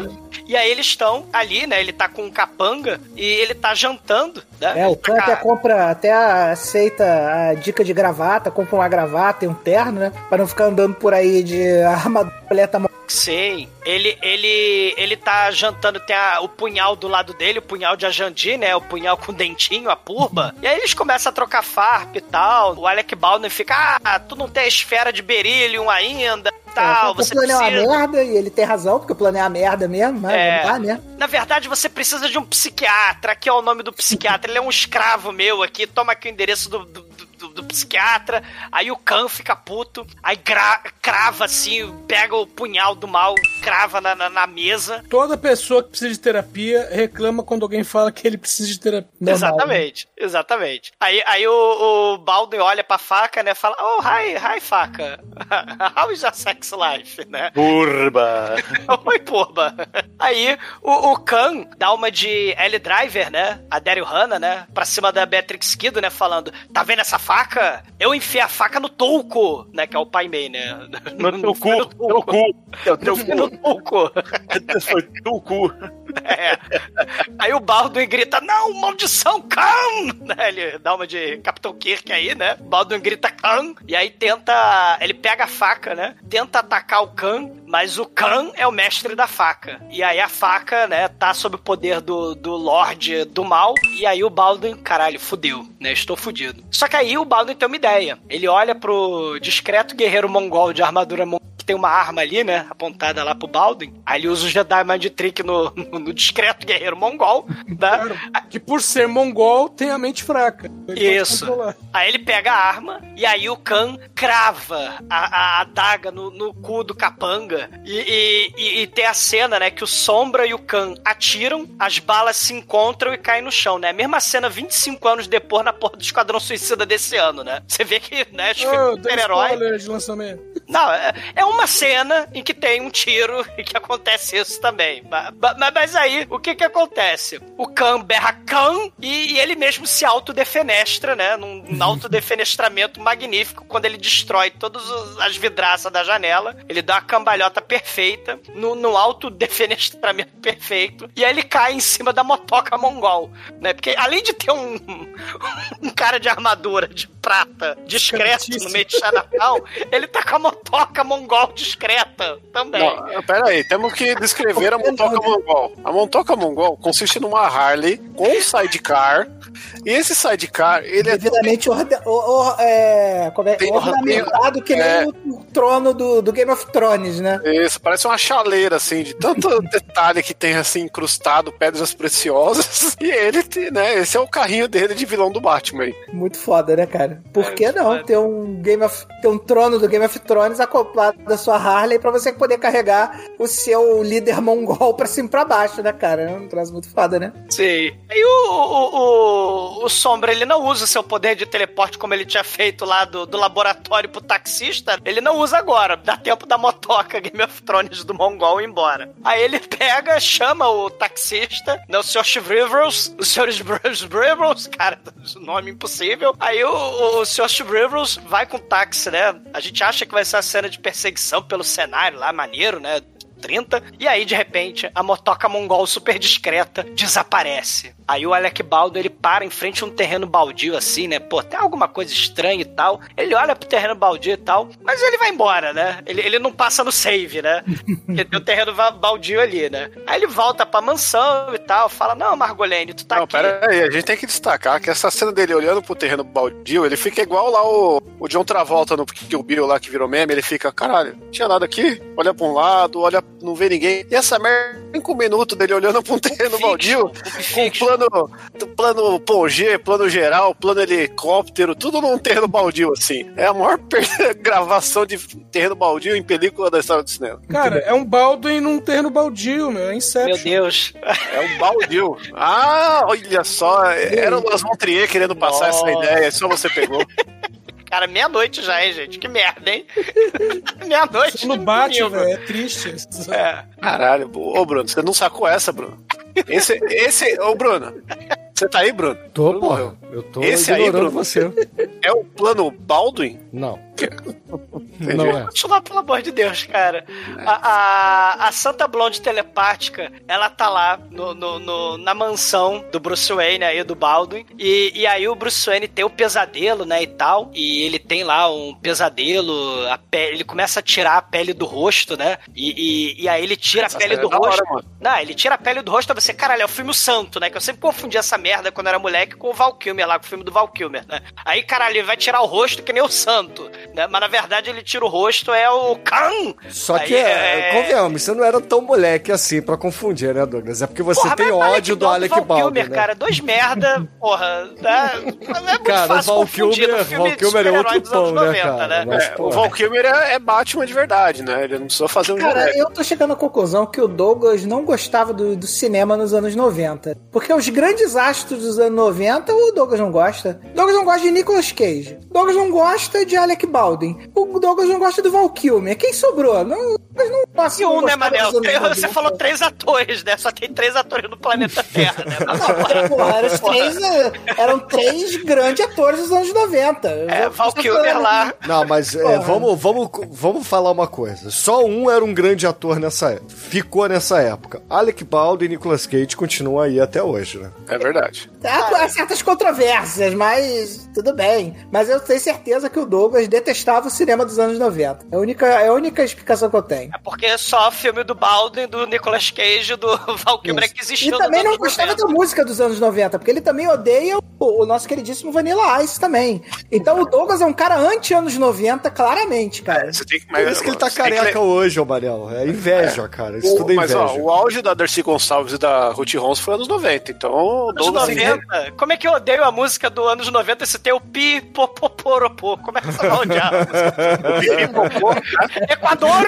Como é que você Equador. Porra, o ano que trouxe pra nós o Locomia, cara. Vou te falar que a música dos anos 90 era muito foda, cara. Equador é muito foda, cara. Por falar em Locomia, a Margolene, ela bota o vestido do Locomia, né, da tia Rosa, e diz que vai investigar o sumiço do pai, né, junto com o Sombra. O Aí o Sombra Baldwin vira fala, pra ela e fala: Ok! ok, ok, ok, né? Ok, ratinho. E aí, enquanto isso, né, o Gandalf vai passear, vai fazer turismo com o Khan no alto do Empire State Building, falando: ah, a explosão atômica vai ser da direita para a esquerda, vai ser maravilhosa. Tá lá o, o Shiva Passa um marinheiro, né, olha pra roupa do locomia Douglas. dele, né, Não, pera aí, ele tá com a roupa da Jaqueline Onassis, né? Pelo amor de Deus. tá, tá com a roupa da Cleopatra Jones na. Na, na abertura do filme dela lá, do, do campo de ópio, né? Da, da, da Cleopatra Jones. E aí o, o marinheiro passa lá, né? E fala que ele tá com roupa do Locomia. Aí o, o, o Shivakan, né? Ordena que ele pule do prédio que nem e faça o barulho do pateta. Aí ele pula do prédio, faz o Cara, barulho do pateta. O que é mais né? foda dessa cena é que a gente vê o, o cara caindo no contra-plongé ao fundo e tá vindo o Sombra e a mulher andando assim na, na parte da. Assim, em direção à câmera, né? Então, é mais um suicídio lá no Empire State Building, né? Em Nova York. Foda-se. Eu achei que ia bater um avião, porque parece aquelas filmagens do, do 11 de setembro, cara. O Tim Curry, né, ele tá trabalhando numa esfera de berílio num, num tanque de água. E aí a Margolene fala, né, que o Tim Curry, o Claymore, ele tá lá no tanque de água e ela vai investigar a planta do, A dublagem. do terreno baldio. É né? importante frisar que a dublagem chamava o Tim Curry de Clayson. O que é uma parada muito Clayson. foda. É, na versão original é Claymore, né? Clayson é foda. E provavelmente a versão dos anos 90 é Clayson. Puta que pariu, anos 90, mas tudo bem. Não, Clayson, se você for ver, né, é o nome original de Adão, que foi feito do barro, né, do Clay. Filho Ele do é barro, isso aí. Parabéns, Chico. Aí, ó, É, eti- parabéns. etimologia é com nós. É, parabéns, Shinkoio. Ficando nesse, nesse momento do parabéns, Shinkoio, o Sombra, ele penetra o tanque. Fazer a vinheta aqui. Parabéns, Chico. Parabéns, Shinkulio. É. O, o Clayson, ele tá lá, dentro lá do tanque d'água, lá um tanque hiperbárico, sei lá que porra que é aquilo. Aí a voz do Sombra, né, ele começa a gargalhar e fala, onde está a esfera de berílio, Clayson? Aí o Tim Curry, né, ele liga a alavanca d'água lá do tanque d'água e começa a inundar o lugar lá, que nem o, o, o detetive lá do Roger Rabbit inundou lá, né, o lugar lá do, do Toontown. E, e aí ele percebe que o Sombra, ele é invisível, mas ele deixa uma marca de CGI datada horrorosa no volume da água. né? Caralho, As cara, você é tá muito ali. invejoso nesse filme, Douglas. Cara, o CGI é horroroso. E aí, o, o Tim Curry, ele começa a atirar e bate assim na. na- faz uns buraquinhos de bala no, no tanque d'água, mas acerta o ombro do Sombra. Porque toda bala, principalmente nos anos 90, tem que acertar o ombro do protagonista. É, a bala, ela, ela, ela é teleguiada pro ombro do protagonista. E aí o, o Clayson, né, o Tim Curry, começa a agarrar. Caralho, o Tim Curry, se fosse no Brasil, ele ia ser o seu Creyson. Cara, o seu Clayson. Aliás, ó, uma coisa que eu esqueci de falar no Roger Rabbit é que o filme do Cacete Planeta, então, seus problemas se acabaram-se, é o Roger Rabbit brasileiro. Só deixo isso no ar. Ô, ignorando o Chincoio. O, o seu Clayson. Momento Parabéns, Chico Não, momento morra É Chincoio. isso, cara. O Murilo Benício faz o Bob Hoskins.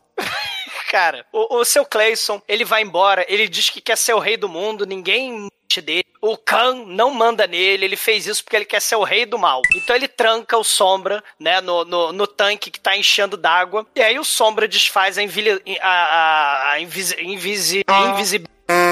E, e ele tá preso na bate-armadilha. É, ele tira o, o nariz postiço e a sobrancelha postiça lá do Marcela Sim. Diné e, cara, chama a protagonista aí, a, a coadjuvante, melhor dizendo, na telepatia, cara. Ele faz... A telepatia aquática do Aquaman, Exatamente, né? é Porque o ele tá embaixo d'água, só que em vez de chamar peixe, chama a, a loura blonde telepática. Piranha! Ah, caralho. E aí ela tava lá na, na biblioteca pesquisando sobre o, o, o terreno balduinho, né? Baldu. Como é que foi que você chamou? Merda, cara. Parabéns, Chincoio. É isso que vocês querem ouvir? Terreno Baldwin. terreno balduinho. E aí ela pega o táxi, sai correndo e, e vai salvar ele. Enquanto isso, o Baldwin tá usando lá o suporte atlético de Gustavo Borges ou de Xuxa. Tá descendo ali embaixo d'água e respirando pelo buraquinho ali do, do tanque d'água, né? Que é os Como é buraquinhos que de é a bala. física disso, né? Porque eu tava saindo água do buraco. Não, a, aí que tá. Ele, bo- A ele... Margolene chega lá. Então, Nova York a é cheio bala- de problema com água, né? O balde d'água lá do Duro de Matar 3. Vários problemas de matemática com água muito difíceis em Nova York. Então, a, a, a bala não tinha atravessado o negócio. Então ele fura, empurra lá o que tinha de latão, aí começa a entrar água. Ele começa a respirar por ali, entendeu? É uma espécie de Não, snorkel. A Não, bala... começa a entrar ar. Começa a entrar ar pelo jato de pressão. Tá Aí, aí ele chupa o ar de fora. É, eu Isso. entendi mesmo. Mas eu também não entendi o problema do Duro de Matar 3 também, então. Ninguém entendeu, né? Então. Como não, cara? Ele, ele, ele- a, a Margot chega lá, destranca o tanque, os dois saem rolando, né, no, no jorro de água, né, os dublês lá rolando pela escada. Aí o Baldwin tá lá na mansão, dormindo de olho aberto. Aí a Margolene entra assim, penetra na mente dele com seus poderes telepáticos. E aí tem aquele momento lá, Bonamacê, momento Seven Seconds Away, né? Ela com aquela capa esvoaçante, e aí a lareira enche fogo ela, se ela fica com a lareira lá na, na perereca dela. E aí o flashback do mal do Alec Baldwin no Tibete, né? Ele tá massacrando uma vila que nem o Tulsadum, né? Ele tá banhando no sangue dos inocentes. Aí ela fala: Não, não, isso foi só um sonho terrível. Eu te, eu te perdoo pelos seus pecados, o, o, o, o Sombra, né? Eu te Assassino perdoo. de criança, perdoa. Ela é a É, pequena patrília perdoado, do filme, tá né? E, e enquanto isso, o, o Tim Curry, ele foi rolando a, a esfera de Beryllium pro QG do mal lá no terreno Baldwin. Ele, ele foi o único americano, né, que não foi controlado mentalmente. Aí o Khan pega a cara dele, começa a esfregar a cara assim do, do, do, do Tim Curry, né? Você quer ser rei no meu reino? Eu leio mentes. Aí ele, não, não. Ele dá uma de Kiko, né? Eu só queria Barão, ser assim, eu falei, mas é talvez um príncipe, se você quiser, você me, me chama de barão, de conde, você escolhe aí, entendeu? Isso. Va- va- chama- Marechal, Marechal tá na moda. Chama, chama o Gandalf, monta a bomba atômica aí, porque eu vou ser o imperador do mundo. e aí ele, ele ameaça explodir Nova York e as manchetes de jornal, rádio, começa a avisar que os Estados Unidos têm que pagar bilhões pro Khan né? Senão o Khan vai tacar bomba atômica em Nova York, né? É que coisa horrível, tacar bomba atômica numa cidade, né? Tacar duas bombas atômicas em duas cidades, E- então e- é pior. isso aí é o plano depois ali, né? Que tem um filme muito bom com o Nicolas Cage, né? Que a bomba já é uma bomba biológica, né, que é a rocha aí, né? Olha É aí. filme. Olha aí. E, e, Além de e a- filme, é um gênero musical. Olha aí. É verdade. e a bomba também. Mas aí. A bomba é a. O, o Alec Baldwin, né? Eles falam: a gente precisa encontrar a bomba. Se encontrarmos a bomba, nós acabamos com o problema. É tipo o Coringa, né? Que quer envenenar lá a porra do. do, do, do reservatório de água, né? Sempre tem isso, enve- envenenar o reservatório de água. Não, não, no desenho do Batman, cara, tem o vilão do Batman que nunca usaram de novo, que é o doceiro, né, cara? Que ele quer colocar groselha no lugar da água de Gotham pra todo mundo ficar com cárie, né? É Olha aí, perigoso. que Eu malvado. lembro disso. É, Lembra? cara, a, a Margolene, né, fala: não, mas eu tava lá na prefeitura, o terreno Baldwin era do Hotel Monolito, né? O hotel iluminado lá, que tem um restaurante que o Tim Curry vai lá visitar, que é igualzinho o restaurante do Iluminado. Mas ninguém lembra do hotel e tal, o hotel fantasma, o dono faliu, se matou. Aí o Alec Baldwin volta pro terreno Baldwin. Aí ele passa no save, passa no cheque. Ele lembra, aí na verdade, do templo lá na porra do, do Tibete e fala assim: ah, eu não vou cair no mesmo truque novamente, porque afinal de contas eu sou um Baldwin. Os Baldwins. Eu sou um cavaleiro de ouro, né? Cavaleiro de ouro não cai Exatamente. duas vezes. Todo Baldwin é o cavaleiro de ouro, então eu vou dar um dismiss aqui na, na porra da, da ilusão. Esse terreno é meu. Cara, o Baldwin é, é, passa no cheque e aí no meio de Nova York tem um hotel com cara gigantesco, mega luxuoso, que é o QG do mal. E aí vamos preparar o- a invasão do QG do mal. O Baldwin manda o Alfred dele, né, mandar mandar bilhete com, com tinta invisível pro, pros escravos dele, né, pra, pra Margot e pro taxista. E aí o Baldwin se fantasia de sombra e aí ele invade o, o, o hotel. Tem até a cena da capa dele de CGI, né, linda, né. Bom, é melhor que a do Spawn, né, a capa dele, né. Ah, obrigado, né? Pensei que você ia falar que era pior que a do Spawn. Ah, do Spawn, tem horas que é boa, tem horas que é ruim, vai. Não, não é de forte, não.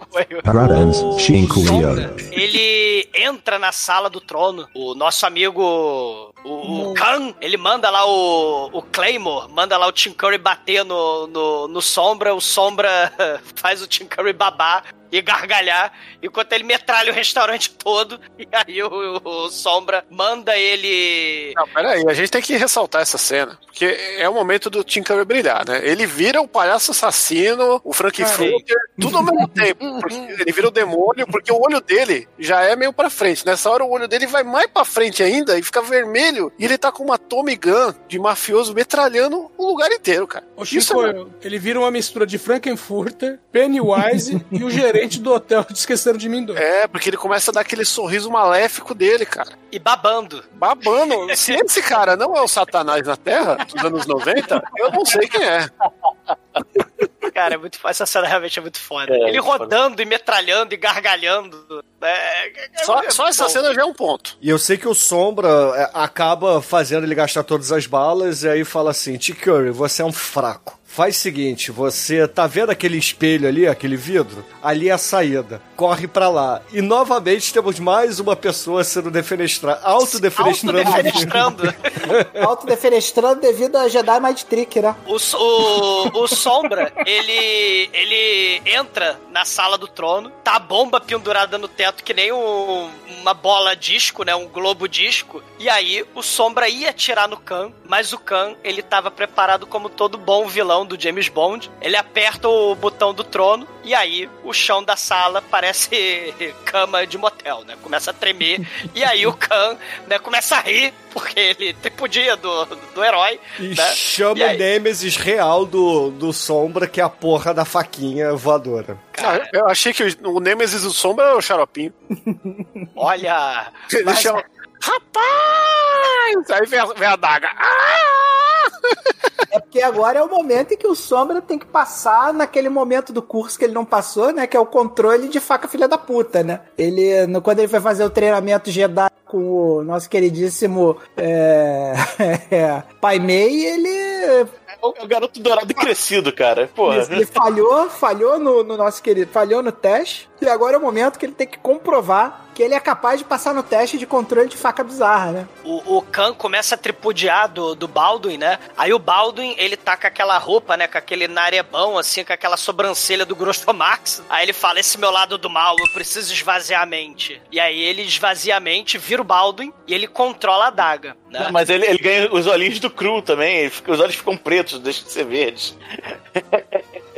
Azuis, na verdade, né? É, sempre que ele usa a Deus, voz de Deus, lá do, do Preacher, ele fica com o olho preto. Sim, só que aí ele controla a adaga, né? E aí ele manda a adaga, né? Que nem a justamente a, aquela porra daquela estrela do Cru, manda a purba cravar na barriga do Khan, né? E aí o hotel fica visível pra toda Nova York. O, o Gandalf recupera a mente dele. E aí o Khan grita Kakan! Aí destrói toda a vidraça só de sacanagem caríssima do hotel. E aí ele foge, né, se tranca no sarcófago de prata, né? Aquele foda, aquele sarcófago de Não, prata. o sarcófago de prata, ele virou um, um adorno, que é uma passagem secreta, que você tem um, um puxador ali de passagem secreta. Chega lá o... O Sombra Sim. puxa a paradinha e ele desce num tubo de roupa suja do hotel e cai lá embaixo pra brigar com o, o Khan. Só que aí do nada eles vão pra, pra sala de, de espelhos do Conan, o bárbaro ali, entendeu? Sim, sim. Ah, é do Bruce Lee, porra. Também, né? Também. E, e- e enquanto isso, a, a Margolene e o Gandalf, eles vão brincar de Eles Adam West tentar- atrás é, da bomba, exatamente, né? eles vão tentar Porque se a livrar da bomba. e o pior de a bomba tudo. de berilho sai rolando pela escadaria. Cara, Indiana Jones essa porra, né, cara? Caralho, é muito bizarro, né, Não, cara? mas o mais escroto aí é que tem uma hora que a bomba ela para pendurada numa grade no- na porra do elevador e aí percebe-se claramente que aquilo ali vai dar merda, que aquela bomba é pesada pra caralho. Aí os dois, os dois vão pra porra da gangorra e a mulher fica gritando pro pai daltônico: corta o fio verde! Aí o pai vai lá e corta o Não, vermelho. Não, mas peraí. Fica rolando a porra de uma cena de trapalhões eles correndo pra um lado pro outro, que é uma bola. Gandalf, ele cai da escada, cara. Não, é uma coisa que não faz sentido, porque eles estão fugindo de uma bola de metal e o cara é o Magneto. Cara, é muito foda. Essa cena é muito patética. Não, e agora a gente vai pro desfecho final, cara, porque o, a- o- ainda vivo, Desfecho né? do início não dá, Shinkoi. É o desfecho inicial, porque depois disso é uma nova era. Mas se tivesse os dois, seria o início. Shinkoi. Porque é Chico Leo. É, porque é aquela cena que revisita e fecha o filme com a cena inicial dele virando a daga, porque agora ele virou o Neo do Matrix, literalmente, porque ele controla a porra toda, né? Ele não precisa nem de adaga mais, ele, ele controla caco de vidro, né, cara? E, mano, a cena é um monte de espelho e vidro quebrado, chovendo, é igualzinho a cena do Matrix lá, do, dele andando na chuva e metralhando a galera, você não entende porra nenhuma, mas é bonito pra caralho. Tenho certeza que a- as irmãs Wachowski lá, piu essa porra lá, Susan Boyle. E aí, mano, o- ele pega, controla o, teco lá, uma, uma estalactite de, de vidro de espelho, mano, e acerta a testa do filho do Gengis Cuff. Você fala, pronto, matou, morreu, fodeu, né, cara? E o filme já, já corta aquele clima no ar, assim, como se fosse o final do Batman, do... Mais uma chupação, né? Parece a, a morte do Coringa, do Jack Nixon, né? Do Batman. Polícia chegando, Tem um porra caco toda. de vidro, né? no- é, Não é caco de vidro, é o batirangue, né? No olho do Coringa, não tem? Num dos Cavaleiros das Trevas, né? É, tem no, no gibi, né? Né? No, no filme lá é o tirambaço lá que ele mesmo se mata e tal, mas é, é bem parecido, assim, o estilo, só que, mano, o Matrix copiou muito esse esquema do espelho, da chuva, do, do tiroteio, porque é uma cena que fica pra do poderzinho Dragon Ball rolando também. É muito foda, né? E daí a gente corta pro asilo Arkham do, do filme do Sombra. Exatamente, Bruno. Porque a gente tem ali um, um, cap- um cupincha do, do Sombra, como o doutor, que fez a lobotomia no nosso querido Shivan Khan, né? Querido pra, pra quem joga de Mongol no Civilization, né? Eu fiquei triste nessa cena. Porque é, a cena é, bem- é- é até bem filmada, porque a, o estilhaço do, do vidro pegou na testa dele, né? Pegou no, no lóbulo frontal. Só que a gente está vendo agora de lado e a gente aparentemente não vê o- aquele vidro ali. A gente vê que o Shivan Khan tá vivo, só que aí ele começa a tentar dominar a mente do, do doutor que tá ali, não consegue, falha miseravelmente. Muda a câmera, muda o ângulo da câmera e a gente vê que ele tá com o corte de cabelo do exumador saindo da piscina, porque metade Porra. tá careca, outra metade não. E o doutor fala assim, ó, é, você sobreviveu, entendeu? Tirei teu, teu fragmento de espelho aí da cabeça, só cortei um pouquinho aí do seu lóbulo frontal aí do seu cérebro. Mas aí não vai dar nada, não. É só se você acreditar naquela tolice chamada telepatia, entendeu?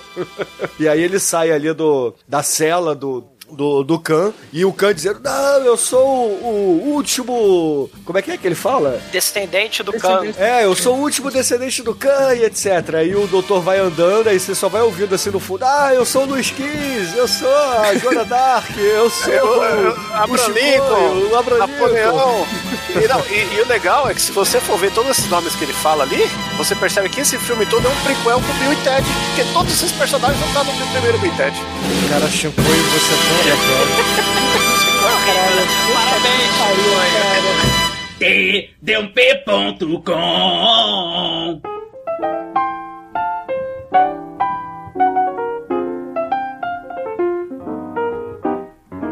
agora, caríssimo exumador, conta aí para os ouvintes do podcast o que, que você achou do Sombra. Eu sei que você é um invejoso, mas deixa o seu ódio de lado, a sua inveja de lado e seja sincero por aqui. São só os fatos, né? Assim, após o, o mega sucesso do Batman do Tim Burton, tentou surfar na onda como vários outros filmes fizeram. Ganhar dinheiro pra cá. Esse filme foi um fracasso total. Porque ele concorreu com Forrest Gump e, o- e o Rei Leão. Não, e. True Lies. E o True Lies, que é muito foda também. Saiu tudo junto assim, né? Esse Sim.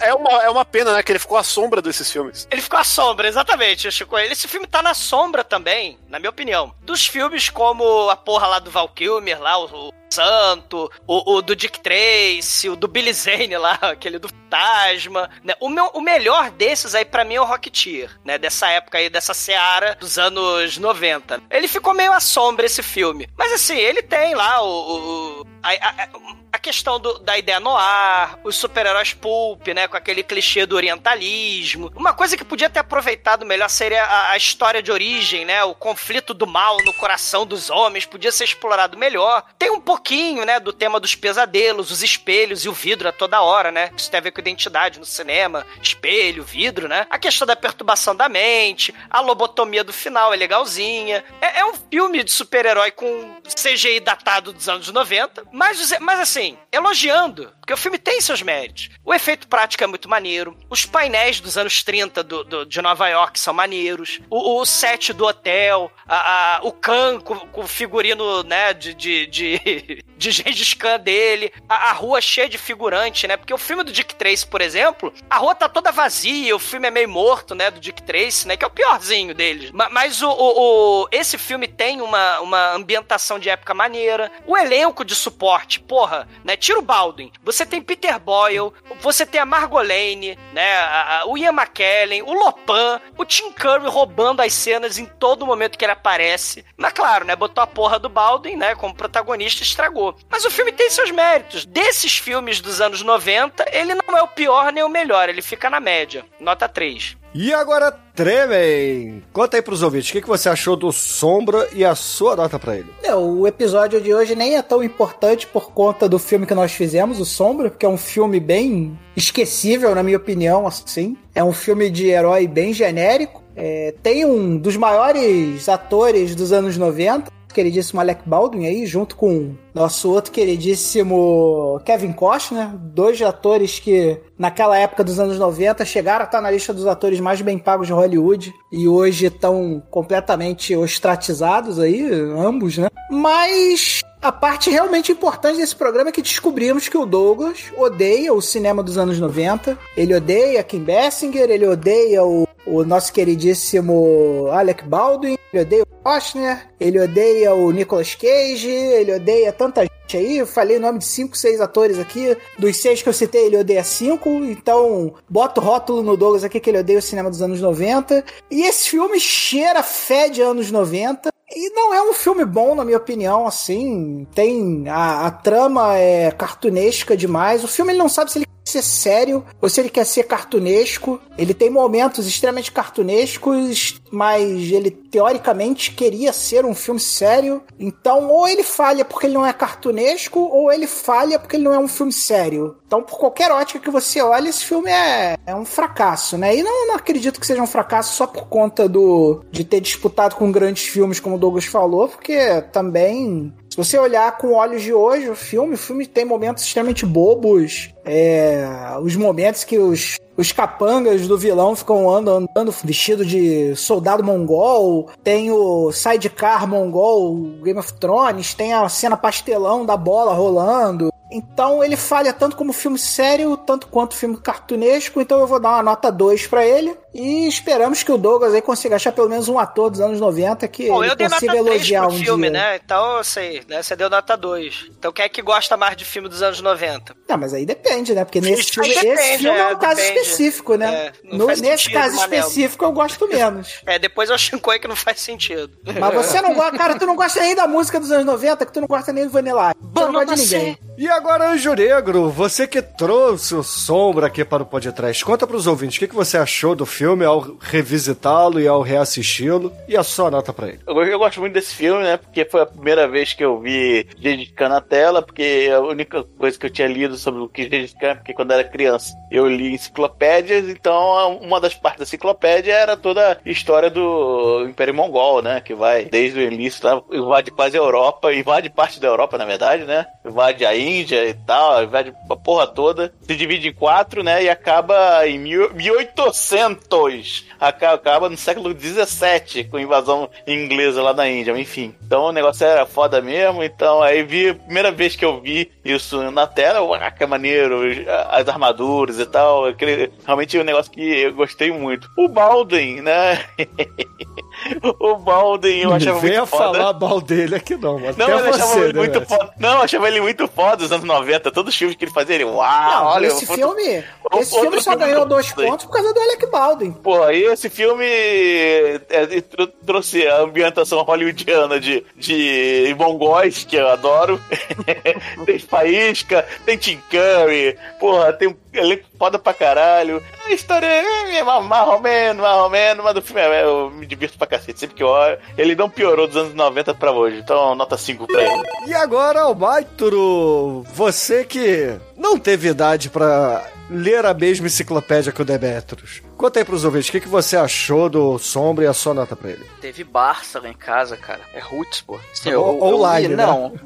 No máximo uma meia dúzia de trabalho de escola. Mas enfim. Cara, esse filme, sei lá, ele é legalzinho até, mas deu uma cansada ali. É, mas, assim, dá uma pass... é um filme pra passar o tempo e nada muito além disso. Tem as cenas três ali, o Gengis Khan realmente é algo digno de nota. Khan! E, pô, tem um Baldwin, né, cara? Eu vou ter que usar o critério aqui do Bruno, dar um ponto, porque tem um Baldwin, então eu vou dar a nota 3 pro filme. E agora, Chicoio, você que corre pelado aí no meio do Império Mongol. Conta aí pros ouvintes, o que, que você achou do filme e a sua nota pra ele? Porra, esse filme aqui, Baldwin aí é um grande ator, entendeu? Ele é, é um, se bobear, esse é o melhor filme do Alec Baldwin aqui, olhando por cima, um passando aqui a discografia dele, eu, eu não vejo nada superior a isso nos cinemas. De todos os filmes de, de super-heróis dos 90 ali, ele, ele acaba, né? o- temos o- os Batmans ali, né, cara? Batman Forever ainda merece ser podcast. E esse filme tem o defeito do- da paródia ser melhor que o original, né? Que o Darkman é um filme muito mais foda. Aí é Sim. complicado dar um cincão pra ele. E aí eu vou fi- ficar com quatro, tanto porque o Darkman é superior, quanto porque nesse mesmo ano a gente teve Blankman com o nosso querido Wayans. David Wayans, né? Que é o, a família aí que mais brilha. é outra família também, né? Não, não, É, não, não. Já, ó, vai ter o trash beta aqui, o Wales versus Baldwin, e você sabe que você vai perder, né? A minha família é mais unida e mais oriçada que a sua.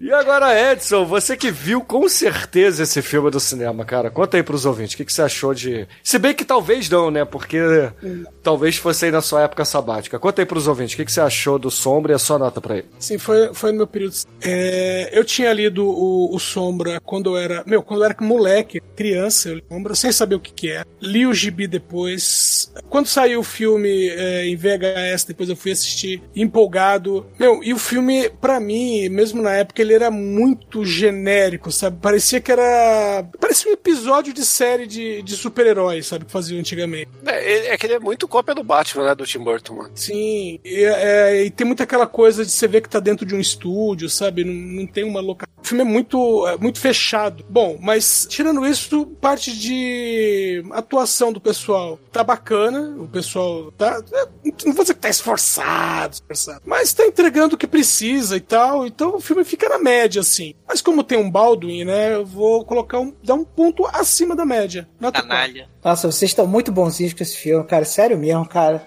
A gente não odeia os cinemas dos anos 90 igual você. É, a gente odeia o cinema dos anos 90, é. Cara, eu odeio esse negócio de ver, mas É. esse filme não é filme pra nota 4, gente. Pelo amor de Deus, 3 no máximo. Chorar eu aumento. 3, três pra dar, 3 pra dar. 3 pra fazer caridade, pelo amor de Deus, cara. Filme genérico pra caralho, cópia de Batman do cacete. Tem o Baldwin, concordo, mas não é pra isso tudo, não. E agora, caríssimos ouvintes, a minha nota pra Choro do Manel será 5, porque temos tudo que um filme precisa, entendeu? Temos faíscas caindo no teto, temos o melhor Baldwin de todos, temos uma bomba que não consegue ser ejetada, temos Tim Tem dias que você não consegue sendo... se livrar de uma bomba. Exatamente, temos Tim Curry se autodefenestrando, temos o Candango se já tirando do Empire State Building, temos Mongóis, cara, poderia ser 6 aqui, mas o máximo é 5, então nota 5, e a média é 3,71, porque o Manel não tem coração, o Manel Coração, sim é a é. pessoa Não, que ele não gosta adora o dos filme anos, dos anos 90. 90. Eu que odeio. Ai, meu Deus. E baseado nessa nota, Jô Negro, qual é a música de encerramento do programa hoje? Bom, cara, hoje não poderia ser outro senão nossa querida banda e música do mesmo nome, James Khan. então, excelente, ouvintes. Fiquem aí com a música Gengis Khan e até a semana que vem. Mas tem medo dos mortais. Que botar a edição do The Simmers ou essa na, na original muito foda. Sie ritten um die Wette mit dem Schleppenwind tausend Mann.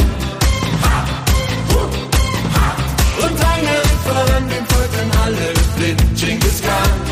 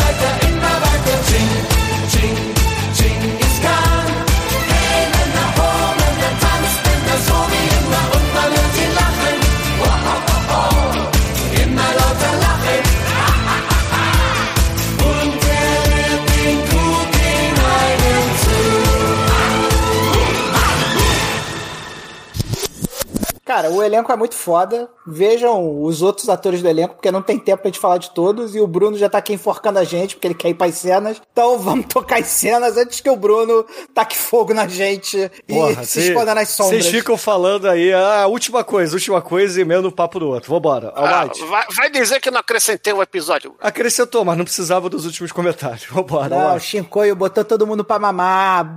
O Shinkoio mostrou que só ele saca de quadrinho nessa porra aqui. Shinkoio botou o Bruno e o Edinho pra mamar. Eu só falei que Graphic Novel não é da Marvel, é Graphic Marvel, mas tudo bem. É, é, mas, mas realmente saiu como Graphic Marvel mesmo. Sim, a Graphic Marvel é da Marvel, pra isso eu tenho mamar, certeza. Botou pra mamar. Eu não O lembrava pior- do Sombra 41, até porque eu acho o Sombra um personagem merda, mas tudo bem, vamos lá. Não, o pior é que eu li essa bodega e na época eu achava que era da DC, porque eu tava lendo ele pela DC, saiu tudo junto. É, é que Então saiu vambora, pela. então vambora. Mas o- vambora, o, vambora, Sombra é muito vambora, merda. cenas. Vambora, vamos- bora lá. Sombra é um personagem muito ofuscado. Ah, meu Deus. Vamos lá.